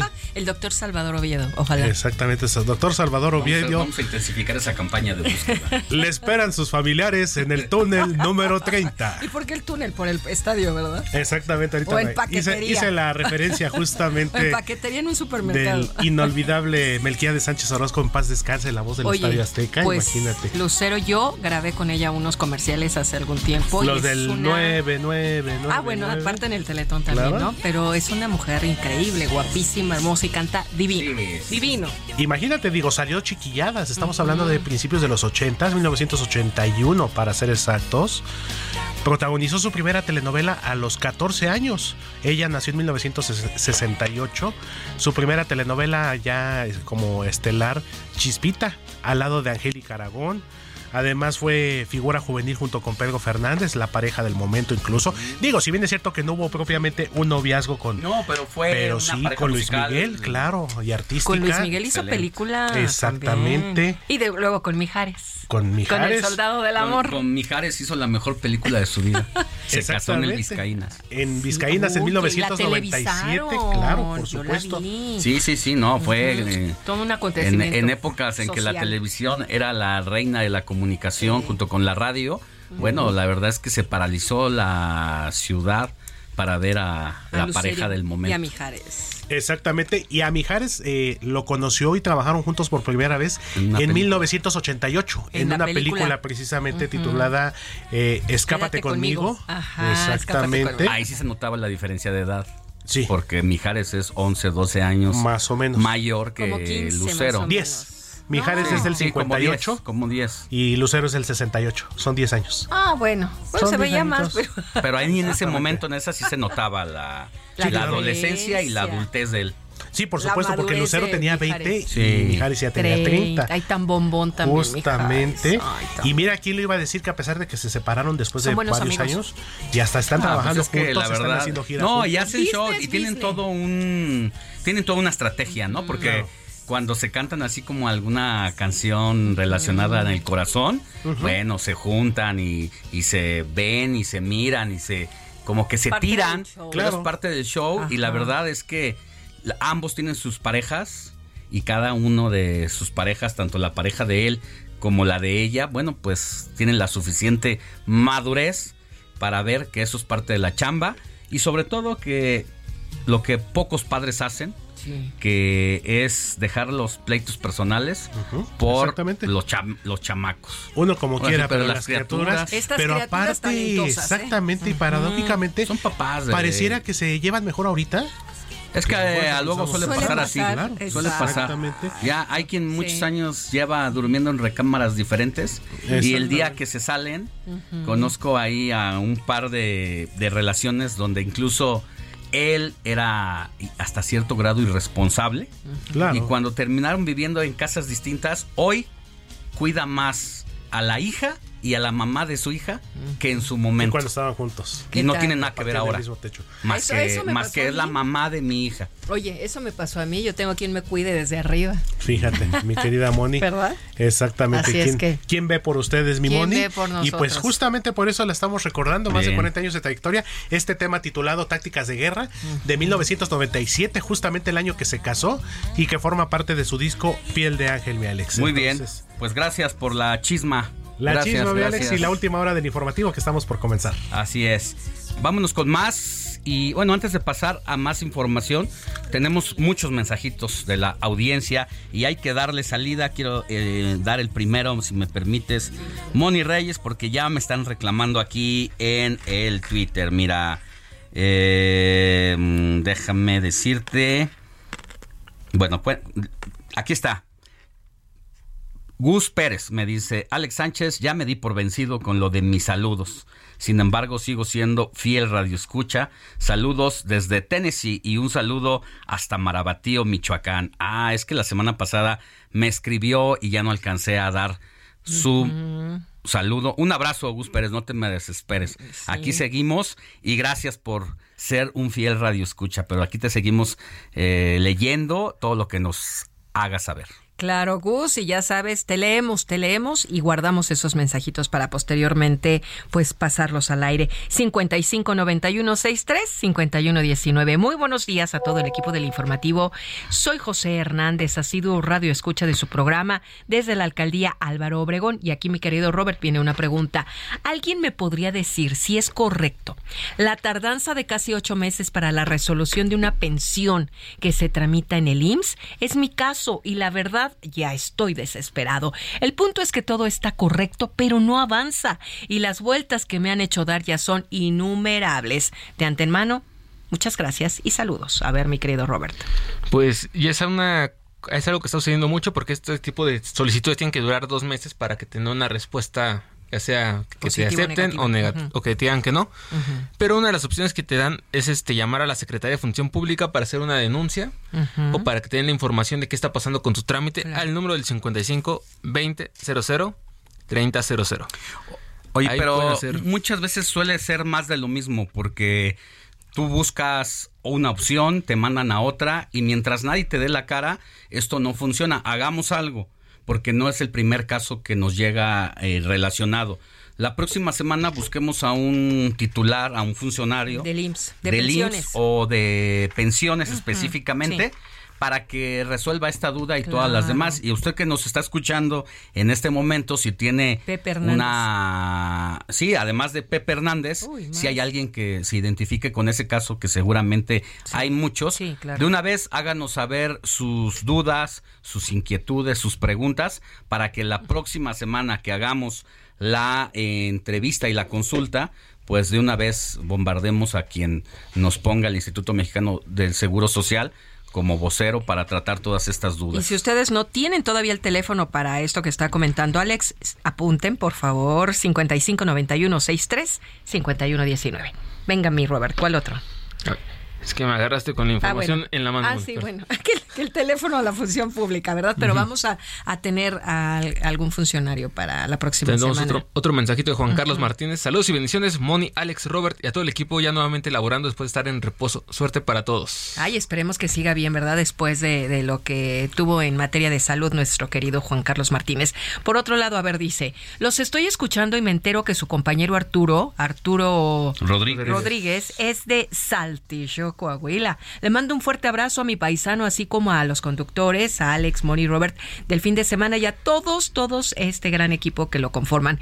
Y son muy acertados en sus críticas de todos los temas. Dios me los bendiga siempre. Y también hay que defender al INE que intenta debilitar al inquilino de Palacio con su plan B. Y soy Christopher. Gracias, Christopher. Y nos tenemos también otra pregunta de. A ver, está el nombre a ver, mejor les leo el mensajito porque Muy buenos días, lo escucho cada fin de semana con mucho gusto, aunque estoy muy triste porque me llegó un cargo de Volares y si no lo reconocía me pidieron que llamara a un número. Les di la tarjeta con todo el clave de Citibanamex, HSBC y Liverpool. Es que para ponerse en contacto con Profeco y ponerle candado a mis tarjetas y ya después me empezaron a llegar cargos del agua, despacho de, y de otros lados. Soy una persona de 74 años, pensionada y todavía no puedo arreglar nada porque me, ya di mis datos y no sabrán Sabrán dónde puedo arreglar todo eso. Soy Isabel Coronel, viuda porque mi, mi esposo se lo llevó el COVID. Estoy sola. Que Dios me los bendiga. Que Dios me bendiga y me proteja. Pues eh, aquí la solución que dan muchos los bancos es que vayas, llames directamente a la sucursal del banco para solicitar eh, decir que ese es un cargo no reconocido y al mismo y también tienes que cancelar tu tarjeta para que ya no estén llegando cargos. Sí, muchas veces el banco sí te respeta eso y te lo bonifica si da eh, específicamente cuál fue la alteración y ya en último recurso está la Conducef. Exactamente, les iba, eh, a comentar también algo importante, los bancos no te van a no te van a llamar o no te van a andar dando un número para solucionarte los problemas, tienes que llamar directamente al número que viene atrás de tu tarjeta. Exacto. O el número de Conducef también que te puede ayudar es el 55 53 40 0 99 9. Bien.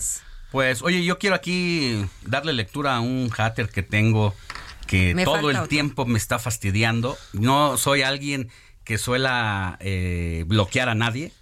Eh, todo, hasta las mentadas de madre las aguanto, pero hoy fue más decente y lo voy a leer. Dice, oye comunicador, te sigue faltando un candidato presidencial. Es Noroña. ¿Para cuándo lo vas a incluir o seguirás con la información incompleta o sesgada? Pues ahí está, pero hay que ser serios. Entonces, pero ahí está, para que vea que sí, sí lo atiendo y bueno, al final de cuentas, aunque todo el tiempo está dando calificativos a este servidor, bueno, pues al final de cuentas también nos escucha Cristian Melchor, está muy pendiente de lo que hacemos. Un saludo, Cristian, no te enojes.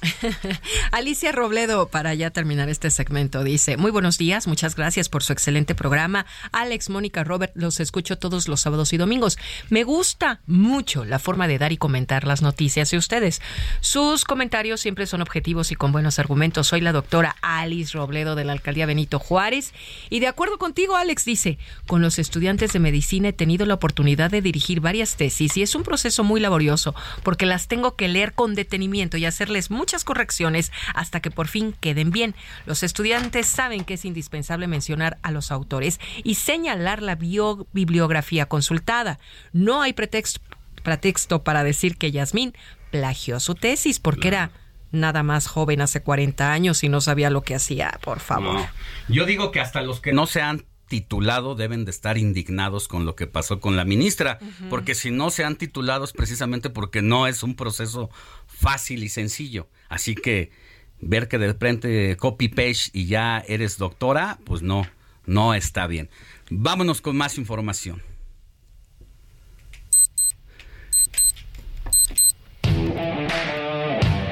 Deportes con Jorge Mile en el informativo Heraldo fin de semana.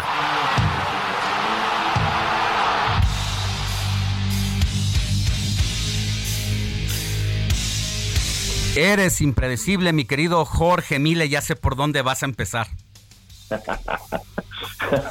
¿Eh? No, no, lo que me gusta es que sean tan profesionales, ¿no? Que no se molesten entre ustedes, muchachos, felicidad. Eso, eso me gusta. Hasta pasé tu resumen, imagínate, deportivo en la mañana. ¿Sí? No, pues es que... Con todo y troleo, aguantando candela. No, a ver, a ver, primero quiero escucharte a ti. ¿Cómo te sientes? No, pues no. Mal, porque además hay derrotas que dices, bueno, ni hablar, o sea, día al 100, pero al portero del América hay que reconsiderarlo, ¿eh? Sí, y, la forma en la que sale del estadio, abuchado, la verdad es que no, no fue un, un buen día para, para el arquero americanista eh, y, y Oscar, Oscar Jiménez tendrá que, que levantarse de esta, ¿no? También son de esas pruebas que el mismo deporte te pone y que mide en, en su momento de qué estás hecho, ¿no? Acuérdate, de la culpa fue del Ayun, sí, sí, sí. Oye, pero él sí le supo dar la vuelta. Todo fue culpa del Ayun. Todo es culpa del Ayun. Sí, primero fue culpa del Ayun y, y, troleo y hacerlo sentir mal, etcétera. Y después él lo toma de bandera y, lo lleva a Europa. Lo hizo bastante bien. Fue como una marca. Exacto. No, no, es su marca, de hecho. Y, la verdad es que lo hizo bastante bien. Oscar tendrá que eh, levantarse de esto ya es una posición también, lo sabemos, ¿no? En, el fútbol, es una posición muy cruel la del portero, porque cualquier error se va directo al marcador. Y bueno, ayer sucedió precisamente con el América, que no perdía en el Estadio Azteca desde hace prácticamente un año, frente al Pachuca, que el Pachuca lo tiene, le tiene la medida. Eh, con fondo y toda la cosa. No, hombre, pues es que... Ya sabes cómo está el productor ahorita con el pecho muy levantado. Está, regozando, sí, sí, sí, regocijándose, ¿no?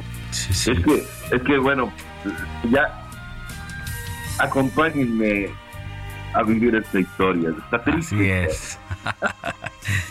bueno, ahí está, 3 por 0, vence el conjunto de Pachuca al América con muchas más preguntas que respuestas en torno a la posición del portero de las Águilas.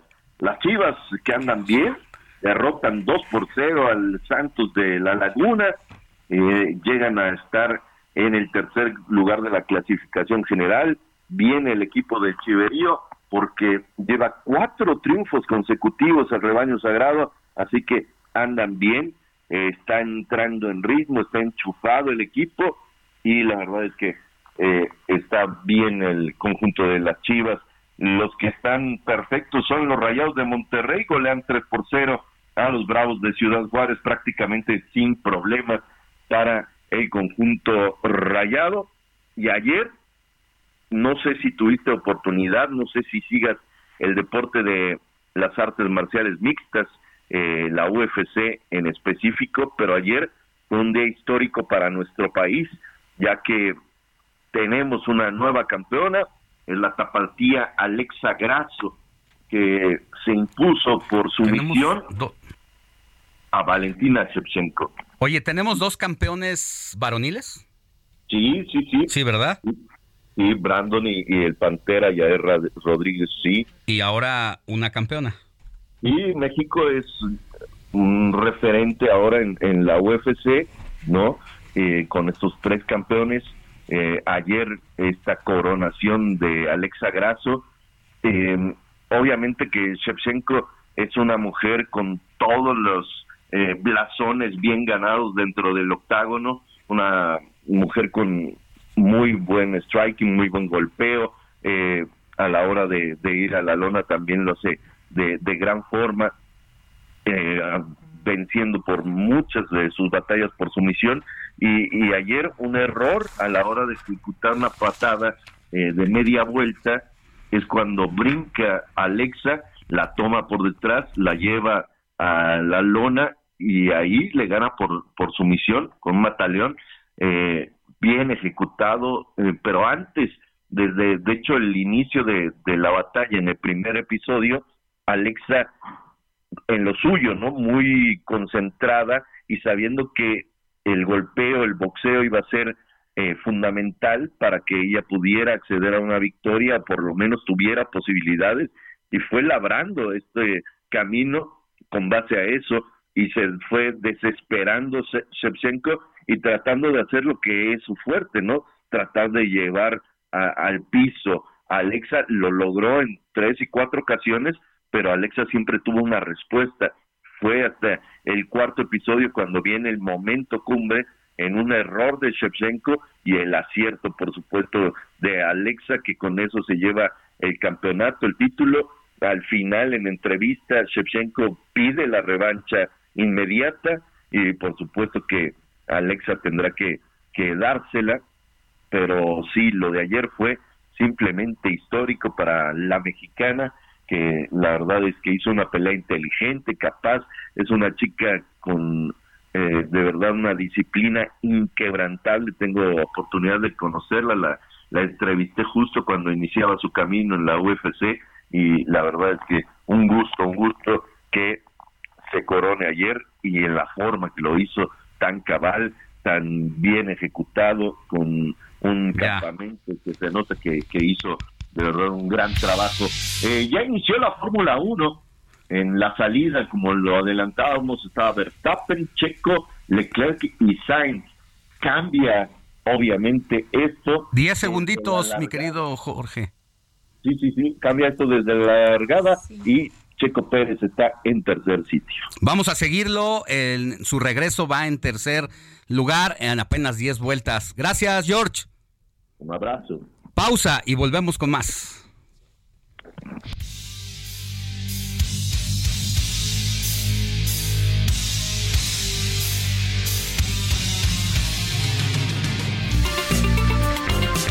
La noticia no descansa. Usted necesita estar bien informado también el fin de semana. Esto es Informativo El Heraldo Fin de Semana. Regresamos.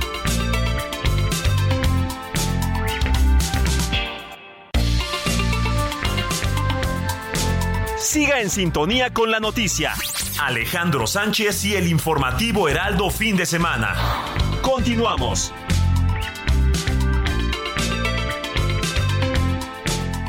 Mándame tu comprobante porque en el sistema sale como adeudo. Si no tengo reflejado tu pago antes de las 12 con la pena, empieza el boletinaje. ¿Me puede ir diciendo por cuál empiezo? Queremos ayudarla y usted se niega. Como en su aplicación hacen a que tú les permitas eh, acceso a tus contactos y a tu galería, entonces es lo que hacen ellos, ¿no? De acceder directamente ahí y te suben captura. Mira, ya tenemos este, tus contactos para que veas que no es mentira, ¿no? Entonces tú les dices, oye, pero si ya te pagué, yo ya no quiero problemas, oye, voy a ir a la conducir, oye, voy a levantar esto y les vale gorro, te siguen amenazando, amenazando, amenazando. Bueno, pues el constante uso de teléfonos móviles y el fácil acceso a distintas redes sociales han creado el espacio perfecto para el surgimiento de empresas, entre comillas, de tecnología financiera que enganchan a la gente con atractivos préstamos rápidos y fáciles. Sin embargo, al no tener un registro ni espacio físico, se están aprovechando para robar información, teléfonos de contactos, fotos personales, direcciones que después van a ser usados en tu contra para extorsionarte. Agradezco que esté en la línea telefónica a Salvador Guerrero Chiprés. Él es presidente del Consejo Ciudadano para la Seguridad y Justicia de la Ciudad de México, porque aquí en el informativo de fin de semana ya le hemos dado a conocer este modus de extorsión que las montadeudas pues son organizaciones o personas físicas que se desenvuelven por medio del mundo digital haciendo mal uso de los datos y extorsionando a gente con préstamos que necesitan de urgencia. Es decir, abusan de tu necesidad. De pronto estás en Facebook o estás en algún portal y te aparece dinero y préstamo inmediato hasta 30 mil pesos. Si tú tienes una deuda, una urgencia, no tienes para las medicinas de tus hijos, pues suena atractivo y te van a pedir que descargues una aplicación. En el momento que uno descarga las aplicaciones, lo primero que te pide casi siempre una aplicación y sobre todo cuando son gratuitas es si les das oportunidad de tener derecho al acceso de tu información personal, contactos, fotografías. Si tú dices que sí, toda la información que tienes en tu celular se la pasas directamente a esa persona o a ese administrador de las aplicaciones. Entonces te van a estar monitoreando, van a saber de tu vida, van a saber con quién sales, en dónde trabajas, el tipo de fotografías que compartes con tu pareja. Una vez que te tengan en la mira y que sepan todo de ti, pues te van a empezar a extorsionar más si tienes alguna foto íntima, si tienes alguna doble vida, pues por ahí, por donde más te duele, es que no te los vas a quitar de encima. Y resulta que pues esto se fue dando a conocer en semanas pasadas. Ahora eh, es que no se cayó la llamada telefónica que teníamos con Salvador Guerrero Chiprés, quien es el presidente del Consejo Ciudadano, para la seguridad y justicia de la Ciudad de México. Por eso estoy aprovechando para dar todo el contexto y ahora que platiquemos con él entendamos mejor lo que eh, pues nos tiene que decir como reporte final. A partir de este incremento que comenzó a ser noticia y que empezamos a abordar aquí, que se ha abordado en otros medios, pues la autoridad ha comenzado a hacer su trabajo, ha desmantelado a estas empresas que incluso se han establecido en diversos lugares de la Ciudad de México o de manera clandestina sin una dirección fija, pero ya la Secretaría de Seguridad Ciudadana ha ido al desmantelamiento. Sí se han reducido las apariciones y las extorsiones. Sin embargo, hay algo que se sostiene, que la mayoría de las víctimas de estas montadeudas desafortunadamente son mujeres. El 58% de las víctimas son estas mujeres a quienes diversos personajes eh, se dedican a extorsionarlas. Así que de cara al 8M es que Salvador Guerrero Chiprés pues nos va a explicar un reporte que tiene al respecto. Ya tenemos a Salvador Guerrero Chiprés. Bueno, pues entonces vámonos a otro tema y más adelante regresamos con, con él para que nos diga precisamente de qué trata. Por lo pronto, también le informo, hablando de redes sociales, mire que el constante uso de teléfonos celulares a todas horas, pues llega a crear ansiedad y esta ansiedad pues se ve reflejada en nuestras actividades cotidianas y hay una especie de terapia para dejar el celular que se llama mi querido Robert Martínez, ¿cómo se llama? Detox digital. Y mira Alex, ¿por qué estamos hablando de esto? Simple, Simplemente porque es el día de la abstinencia digital. Cada 5 de marzo se celebra este día, también conocido como el Día de la Desconexión Digital, para dar alusión a estar 24 horas lejos de las redes sociales, de la web o de cualquier dispositivo para conectar con tus emociones y disfrutar de las relaciones interpersonales. para estar más con la familia, para convivir un poco más y no estar todo el tiempo metidos. Porque ya lo hablábamos también un poco ayer, Alex, con el tema del día de, el día en contra de la obesidad. Ya los jóvenes se la pasan todo el tiempo en el celular, en los diferentes dispositivos y dejan de hacer ejercicio, dejan de salir a la calle a jugar con sus amigos porque se les hace más fácil. Me quedo en la computadora un rato. O en el celular. O en el celular y estoy jugando con ellos. Pero la diferencia es que al salir a jugar te cansas, sudas. Estás, estás corriendo, estás teniendo una actividad. Estando en la casa solamente estás sentado tecleando botones, tecleando con el mouse y todo. Y lastimando tus ojos. Y lastimando principalmente tus ojos. Entonces, este día se creó Exactamente, desde 2009 se empezó a llevar a cabo pues, simplemente para tratar de tener una convivencia más sana hasta con la familia, para que los niños o las personas hagan alguna actividad diferente y no estén todo el tiempo metidos en el celular.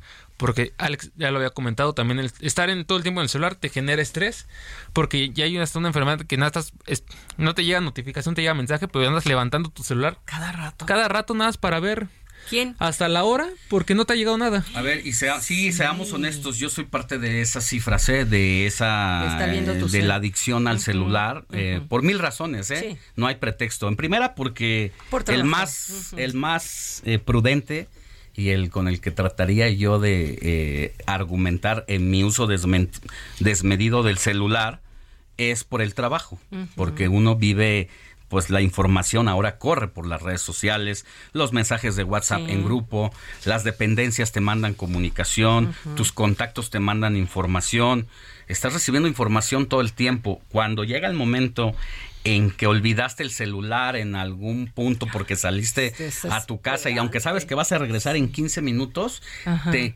comienzas a sentir frustrado, sientes que algo te falta. Entonces, imagínate eso cómo altera tu, tu, cotidianidad.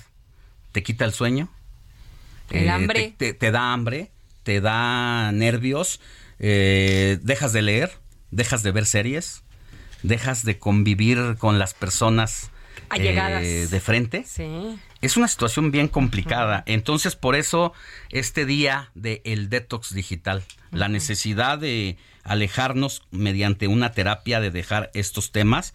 Y bueno, yo agradezco que está en la línea telefónica a Rosa Ceja. Ella se sometió hace poco a un retiro prácticamente de eh, pues los dispositivos, los gadgets, que se le llama detox digital, es una desintoxicación. Y queremos saber, Rosa, tu experiencia que nos cuentes si se puede o no se puede dejar el celular así de la noche a la mañana, sobre todo cuando alguien como tú, comunicóloga, pues también le es indispensable el uso del celular. Buenos días. Hola, buenos días a ti, Alex, y a todo el auditorio de, de tu programa. Estoy muy contenta de estar aquí y la realidad es que sí se puede. Yo creo que desde pocas personas estaríamos como obligadas a no a no a no dejar el celular, pero sí se puede. A ver, cuéntanos, ¿tú por qué decidiste hacer dar este paso? ¿En qué momento dijiste lo voy a hacer y cómo se dio? Bueno, básicamente motivada por un maestro, es, es un maestro que me dijo, oye, voy a tener un curso de TikTok digital y yo tenía ya serios problemas de este tema de estar con las redes con mi celular sobre todo en las manos y me perdía de muchas cosas. Y este curso que es, pues es un planteamiento que hace una psicóloga, como en 21 días aparentemente tienes un detox digital, es un método, por supuesto, que pueden seguir muchas personas que nos escuchan y que si están interesadas seguramente tú les podrías dar esa información. Pero yo eh, básicamente fue motivada porque ya tenía problemas, porque me pasaba mucho tiempo en el celular y, con el pretexto de que era parte de mi trabajo, pero no siempre era parte de mi trabajo. Y básicamente aprendí eh, a tomar conciencia, sobre todo es eso, ¿qué queremos, no? O sea, ¿dónde, ¿dónde está la vida? La vida en realidad está en otra parte y no en nuestro celular. Y básicamente es esto, Alex, es un tema de tener conciencia de qué quieres, dónde estás y qué es este aparato celular que nos roba la vida un poco. Ahora duermes mejor duermo mejor eh, porque aprendí en este método que el celular eh, no va a tu cama. El celular no va a tu cama. Y, y, esto, eh, en este método nos, nos, nos comentan que pues tu recámara es un, tu cama es un santuario. Y hay otros sitios que son santuarios, ¿no? Cuando estás en la comida con tu pareja o con los amigos, también es un santuario y tu celular no entra ahí y realmente es una tranquilidad que a pesar de mi trabajo como el tuyo, como muchos que nos escuchan, es indispensable tener este nuestro dispositivo muy cerca, pero realmente hay límites, esos límites tú te los pones y claro que si hay una emergencia pues te vas a enterar, pero tú le avisas a la gente que sabe que te tienen que informar algo que te llamen a tu casa o, a, o a tu casa básicamente o a otro teléfono pero no a tu celular sobre todo eso en los sueños, en, el sueño, porque tan solo tenerlo al lado, la lucecita de una, de, pues de, una aplicación, que te llega una notificación, el zumbido, te perturba la noche, te perturba tu sueño y, y eso, el zumbido, el, el, el, el, pues la luz sobre todo, ¿no? No, completamente de acuerdo. Rosa Ceja, muchas gracias por tu testimonio y bueno, pues ya nos alientas y nos desafías a que en algún momento lo hagamos y que mejor que sea lo más pronto posible. Sí, se puede, sí, háganlo eh, poco a poco, sobre todo también no tener las aplicaciones, todas las aplicaciones en su celular para estar todo el tiempo ahí con ellas y claro que sí. Y bueno, muchas gracias a ustedes y, y bonito domingo. Hasta luego. Gracias, buen día. 9 de la mañana con 43 minutos, 9 con 43. Seguimos con la información. José Luis Enciso. Lecturas.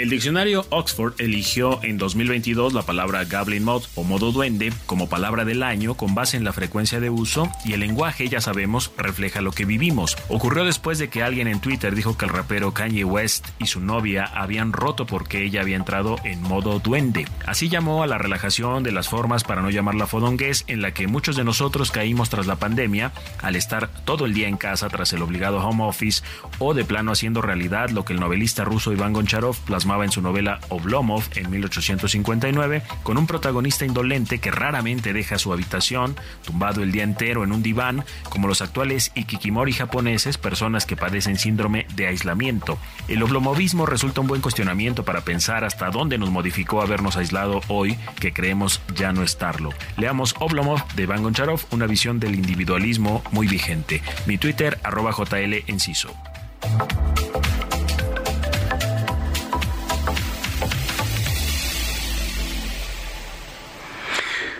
Vámonos con más información. como cuando llega tu tío el buena onda, al que ves los fines y te da tu domingo y te emocionas demasiado. Te queremos mucho, mi tío Ebrard. Les mando su domingo, sobrinos. Bueno, ahí estaba el tío Ebrard, como él mismo luego le gusta que le llamen en las redes sociales, Pepe Galavis, muy buenos días. Ahora sí, eh, te veníamos prometiendo esta mesa de final de emisión de este domingo 5 de marzo, pues para terminar a gusto la programación. ¿Cómo están los candidatos en las redes sociales o los funcionarios, mejor dicho? Pues deben de estar muy contentos, particularmente Marcelo, eh, debe de estar muy contento porque llegó ayer al millón de seguidores en esta plataforma de TikTok, que es la plataforma que más está creciendo en el mundo y también en México, ¿no? Solamente como un dato, en México tiene 35 millones de usuarios. Y de esos 35 millones de usuarios, más de la mitad son el 53%, digo, para ser muy precisos, jóvenes, son entre 14 y 20 años. Entonces es la plataforma donde van a estar los primeros votantes, ¿no? Para las elecciones del 2024. Y además tiene 60% mujeres y 40% hombres, ¿no? Y yo creo que de manera eh, muy objetiva, quien mejor lo está haciendo de las corcholatas, sí es Marcelo Ebrard. Oye, interesante, antes de entrar en el análisis de lo que están haciendo Marcelo Ebrard y compañía, decir que es importante ese nicho de la población, porque en otros momentos, en otros episodios, puede definir la elección. No se diga la disputa de 2012 Andrés Manuel López Obrador, Felipe Calderón, que fue el 0.52%, pero que al mismo tiempo hay un desprecio de los jóvenes por la política y el abstencionismo es alto. Fíjate que un fenómeno muy particular que está pasando en TikTok es que las y los jóvenes que están en la plataforma, de cierto modo sí se están interesando en temas de política, inclusive generando contenido de política y generando como micro debates en los clústeres que se pueden hacer en esta plataforma. Eh, la política es uno de los temas que más se está hablando, de los que más está habiendo contenido y los jóvenes son quienes lo están generando, no precisamente serían quienes naturalmente lo harían en otros momentos como comunicadores, los mismos políticos, sino que más bien ahora los, los jóvenes se están involucrando a pesar de que eh, naturalmente... Mira, eso leí hace unas semanas o un par de meses que eh, parte del consumo de las noticias o por lo menos de la información sí se está dando con mayor eh, velocidad en el TikTok. Claro. Y hicimos la prueba de trasladarnos allá y la verdad es que a la gente sí le gusta eh, consumir información, a los chavos les gusta y explicárselos de una manera sencilla, sin tanto choro, sin tanto tecnicismo, comentarles está pasando esto por esto y esto, pero lo que descubrí es que también les gusta escuchar opiniones. Completamente. Y además con base en eso ellos también van creando un juicio propio, ¿no? Y definitivamente yo sí creo que en, estas elecciones del 24, sí, y bueno, también en las del 23 de los estados, esta plataforma junto con las otras sí van a tener una gran relevancia, ¿no? Como lo fue con Donald Trump, ¿no? En su primera elección donde él dijo que gracias a las plataformas eh, ganó la elección y donde dijo que había más eh, interés o que eran más importantes las plataformas digitales que el propio dinero. Y pues en el 2018 con Andrés Manuel, quien dijo benditas redes sociales, ¿no? Que fueron las que dieron un vuelco para, sí, sí, Sí, sí, Creo que le fue muy bien. Creo que la ayuda que le dio también Epigmenio Ibarra para comunicarse de otra manera eh, fue clave para el éxito del presidente López Obrador, que mm, al final ya traía un trabajo de diez y tantos, 18 años. Sin embargo, eh, la manera de empezar a comunicarse eh, recuerdo eh, algunas ironías que hacía incluso de los buques rusos que venían a México. Fue una manera de revertir esa crítica que tuvo y le, comenzó a ir bien. ¿Cómo están en este momento los candidatos que ya veníamos platicando cuando presentamos aquí la barra de las corcholatas rumbo al 2024? Más o menos de cómo venían desempeñándose. Y decíamos que sin duda el que ha sido más ingenioso para entrarle a este tipo de comunicación más eh, fácil, dinámica, eh, con cierta alegría ha sido Marcelo Obrador. ¿Estamos en lo correcto? El carnal, Es correcto. El carnal Marcelo, como de pronto también le gusta que le digan, es quien mejor le ha entrado y quien mejor le ha entendido, porque además es quien no ha tenido que verse forzado en su personalidad para entrar a hacer este tipo de contenido, digamos, un tanto irreverente y que también ha encontrado en este canal, particularmente el de TikTok, un canal para comunicar e informar las cuestiones interesantes de él como canciller y de la secretaría. Y por otro lado, tenemos a Claudio Sheinbaum que tiene 839 mil seguidores, que entró después. no le va mal tampoco. No le va mal, entró después de Marcelo, ha crecido mucho. Digo, también tiene el aparato del gobierno de la Ciudad de México para, para estarlo ahí, este, pues apoyando, ¿no? En la difusión que, que, tiene que hacer, pero su contenido sí se ve más forzado, ¿no? De pronto entra en tendencias que no son naturales para una persona de su edad, para una persona eh, de su de, profesional, ¿no? Y, sobre todo en un Ahora, Es realmente, ahí acabas de tocar un punto que yo quiero, porque, porque no se me hace que en creo que tampoco Marcelo Ebrard hace cosas como para de su edad pero como que le queda. Como que a él le crees más Mira, más. El tema, el tema de las redes sociales, como bien lo mencionaban hace rato, también tiene que ver con el qué tanto le crees y qué en tanta cercanía encuentras con la persona que estás viendo en la pantalla. Y yo personalmente, sin ninguna cuestión o afinidad personal, ni al partido ni a los personajes, le creo más a Marcelo que lo que le creo a Claudia. Porque ella sí marca un antes y un después de cómo actuaba, ¿no? Y ahora se ve como más, ¿no? O, poniéndose audífonos y de pronto sale una canción de Shakira cuando ella abiertamente en otras entrevistas ha dicho que le gusta más la trova. ¿Sabes? Es como situaciones que no marcan lógica o congruencia con los discursos y la narrativa. Se aprecia la, congruencia, se aprecia el, el si lo haces de manera natural o forzada.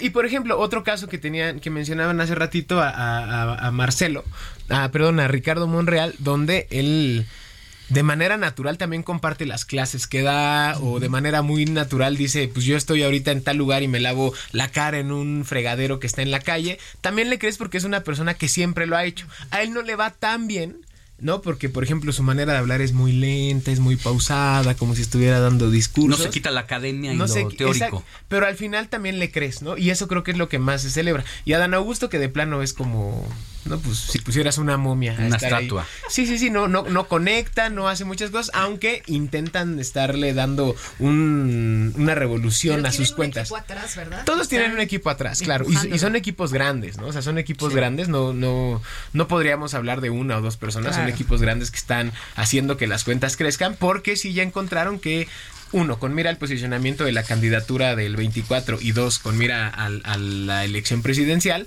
sí las plataformas y particularmente TikTok van a marcar una diferencia grande. La gran pregunta es entonces a resolver es, ¿las redes sociales TikTok pueden definir una elección en América Latina y en México?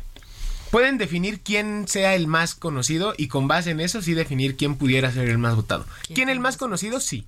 ¿No? Y quién el más votado, pues bueno, ya tendría que ver una estrategia más completa, pero yo hoy sí veo que las plataformas digitales, todas en su conjunto, sí van a marcar una diferencia notable y definitoria para ver quién será nuestro o nuestra presidenta. Al final de cuentas, lo que los políticos buscan al aparecer en medios de comunicación, al usar las redes sociales, es crear una percepción claro. de que son personas confiables que pueden eh, gobernar, administrar una entidad federativa o un país. O un estado, en este caso, en TikTok sí también pueden generar percepción. Completamente. Mira, en, en, el 2018 y en el 2021, eh, los candidatos intentaron entrar a TikTok haciendo las tendencias que estaban, ¿no? Bailes, cantos, eh, situaciones un tanto chuscas que pues, no generaron ningún. O sea, generaron notas, pero generaron notas más bien de burla y generaron notas de miren lo que están haciendo para que nadie más lo haga. Hoy en día están utilizando esta plataforma como sí aprovechando las tendencias de una manera más inteligente, más hábil y sobre todo más creativa, donde sí volteamos a verlos como a ver qué está haciendo y qué me puede dar, ¿no? Y el caso de éxito, el caso de éxito más grande que tenemos en México, que no fue candidateable, que no está buscando nada al parecer en temas de elección popular es Arturo, Sal, es Arturo uh -huh. Saldívar, ¿no? Quien a viva voz y, y, y, con quien llevaba su equipo de comunicación me sí. decía, es que él era tan famoso en redes sociales que inclusive un, en una fiesta en la que él estuvo, jóvenes se acercaban a él y decían, tú eres el de TikTok, sí, ¿no? O sea, se convirtió en un influencer. La verdad es que ese fenómeno me llamó mucho la atención para entender Uh -huh. porque es la persona más cuadrada trasladada a las redes sociales, uh -huh. pero siempre mantuvo su congruencia. O sea, no quiso ser chistoso, sino esa persona cuadrada simplemente bajó el nivel de comunicación y lo aceptó la gente. Lo aceptó la gente, él intentó atreverse a algunas cosas y al final la gente dijo, te creo, me la compro y me voy a ser tu amigo. Oye, pues tienen mucho que hacer todavía, al menos tres suspirantes de Morena sí. en las redes sociales. Sí, sí, Uno ahí va. Uno le está haciendo bien. Y también a ver qué nos ofrece la oposición, ¿no? Valdría la pena estar viendo qué hacen. También hay que Oye, Pepe, pues la otra semana vente porque platica sabroso. claro que sí, aquí nos vemos. Muchas gracias. gracias Hasta aquí, gracias por comunicarse e informarse con nosotros. Adiós. Bye. Heraldo Media Group presentó Alejandro Sánchez y el informativo Heraldo fin de semana. La información y el entretenimiento que usted necesita para estar enterado también en su descanso. Por el Heraldo Radio, con la H que sí suena y ahora también se escucha.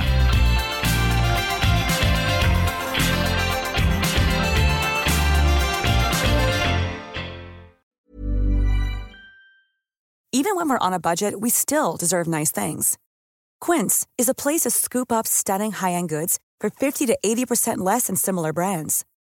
They have buttery soft cashmere sweaters starting at $50, luxurious Italian leather bags, and so much more. Plus, Quince only works with factories that use safe, ethical, and responsible manufacturing. Get the high-end goods you'll love without the high price tag with Quince. Go to quince.com/style for free shipping and 365-day returns.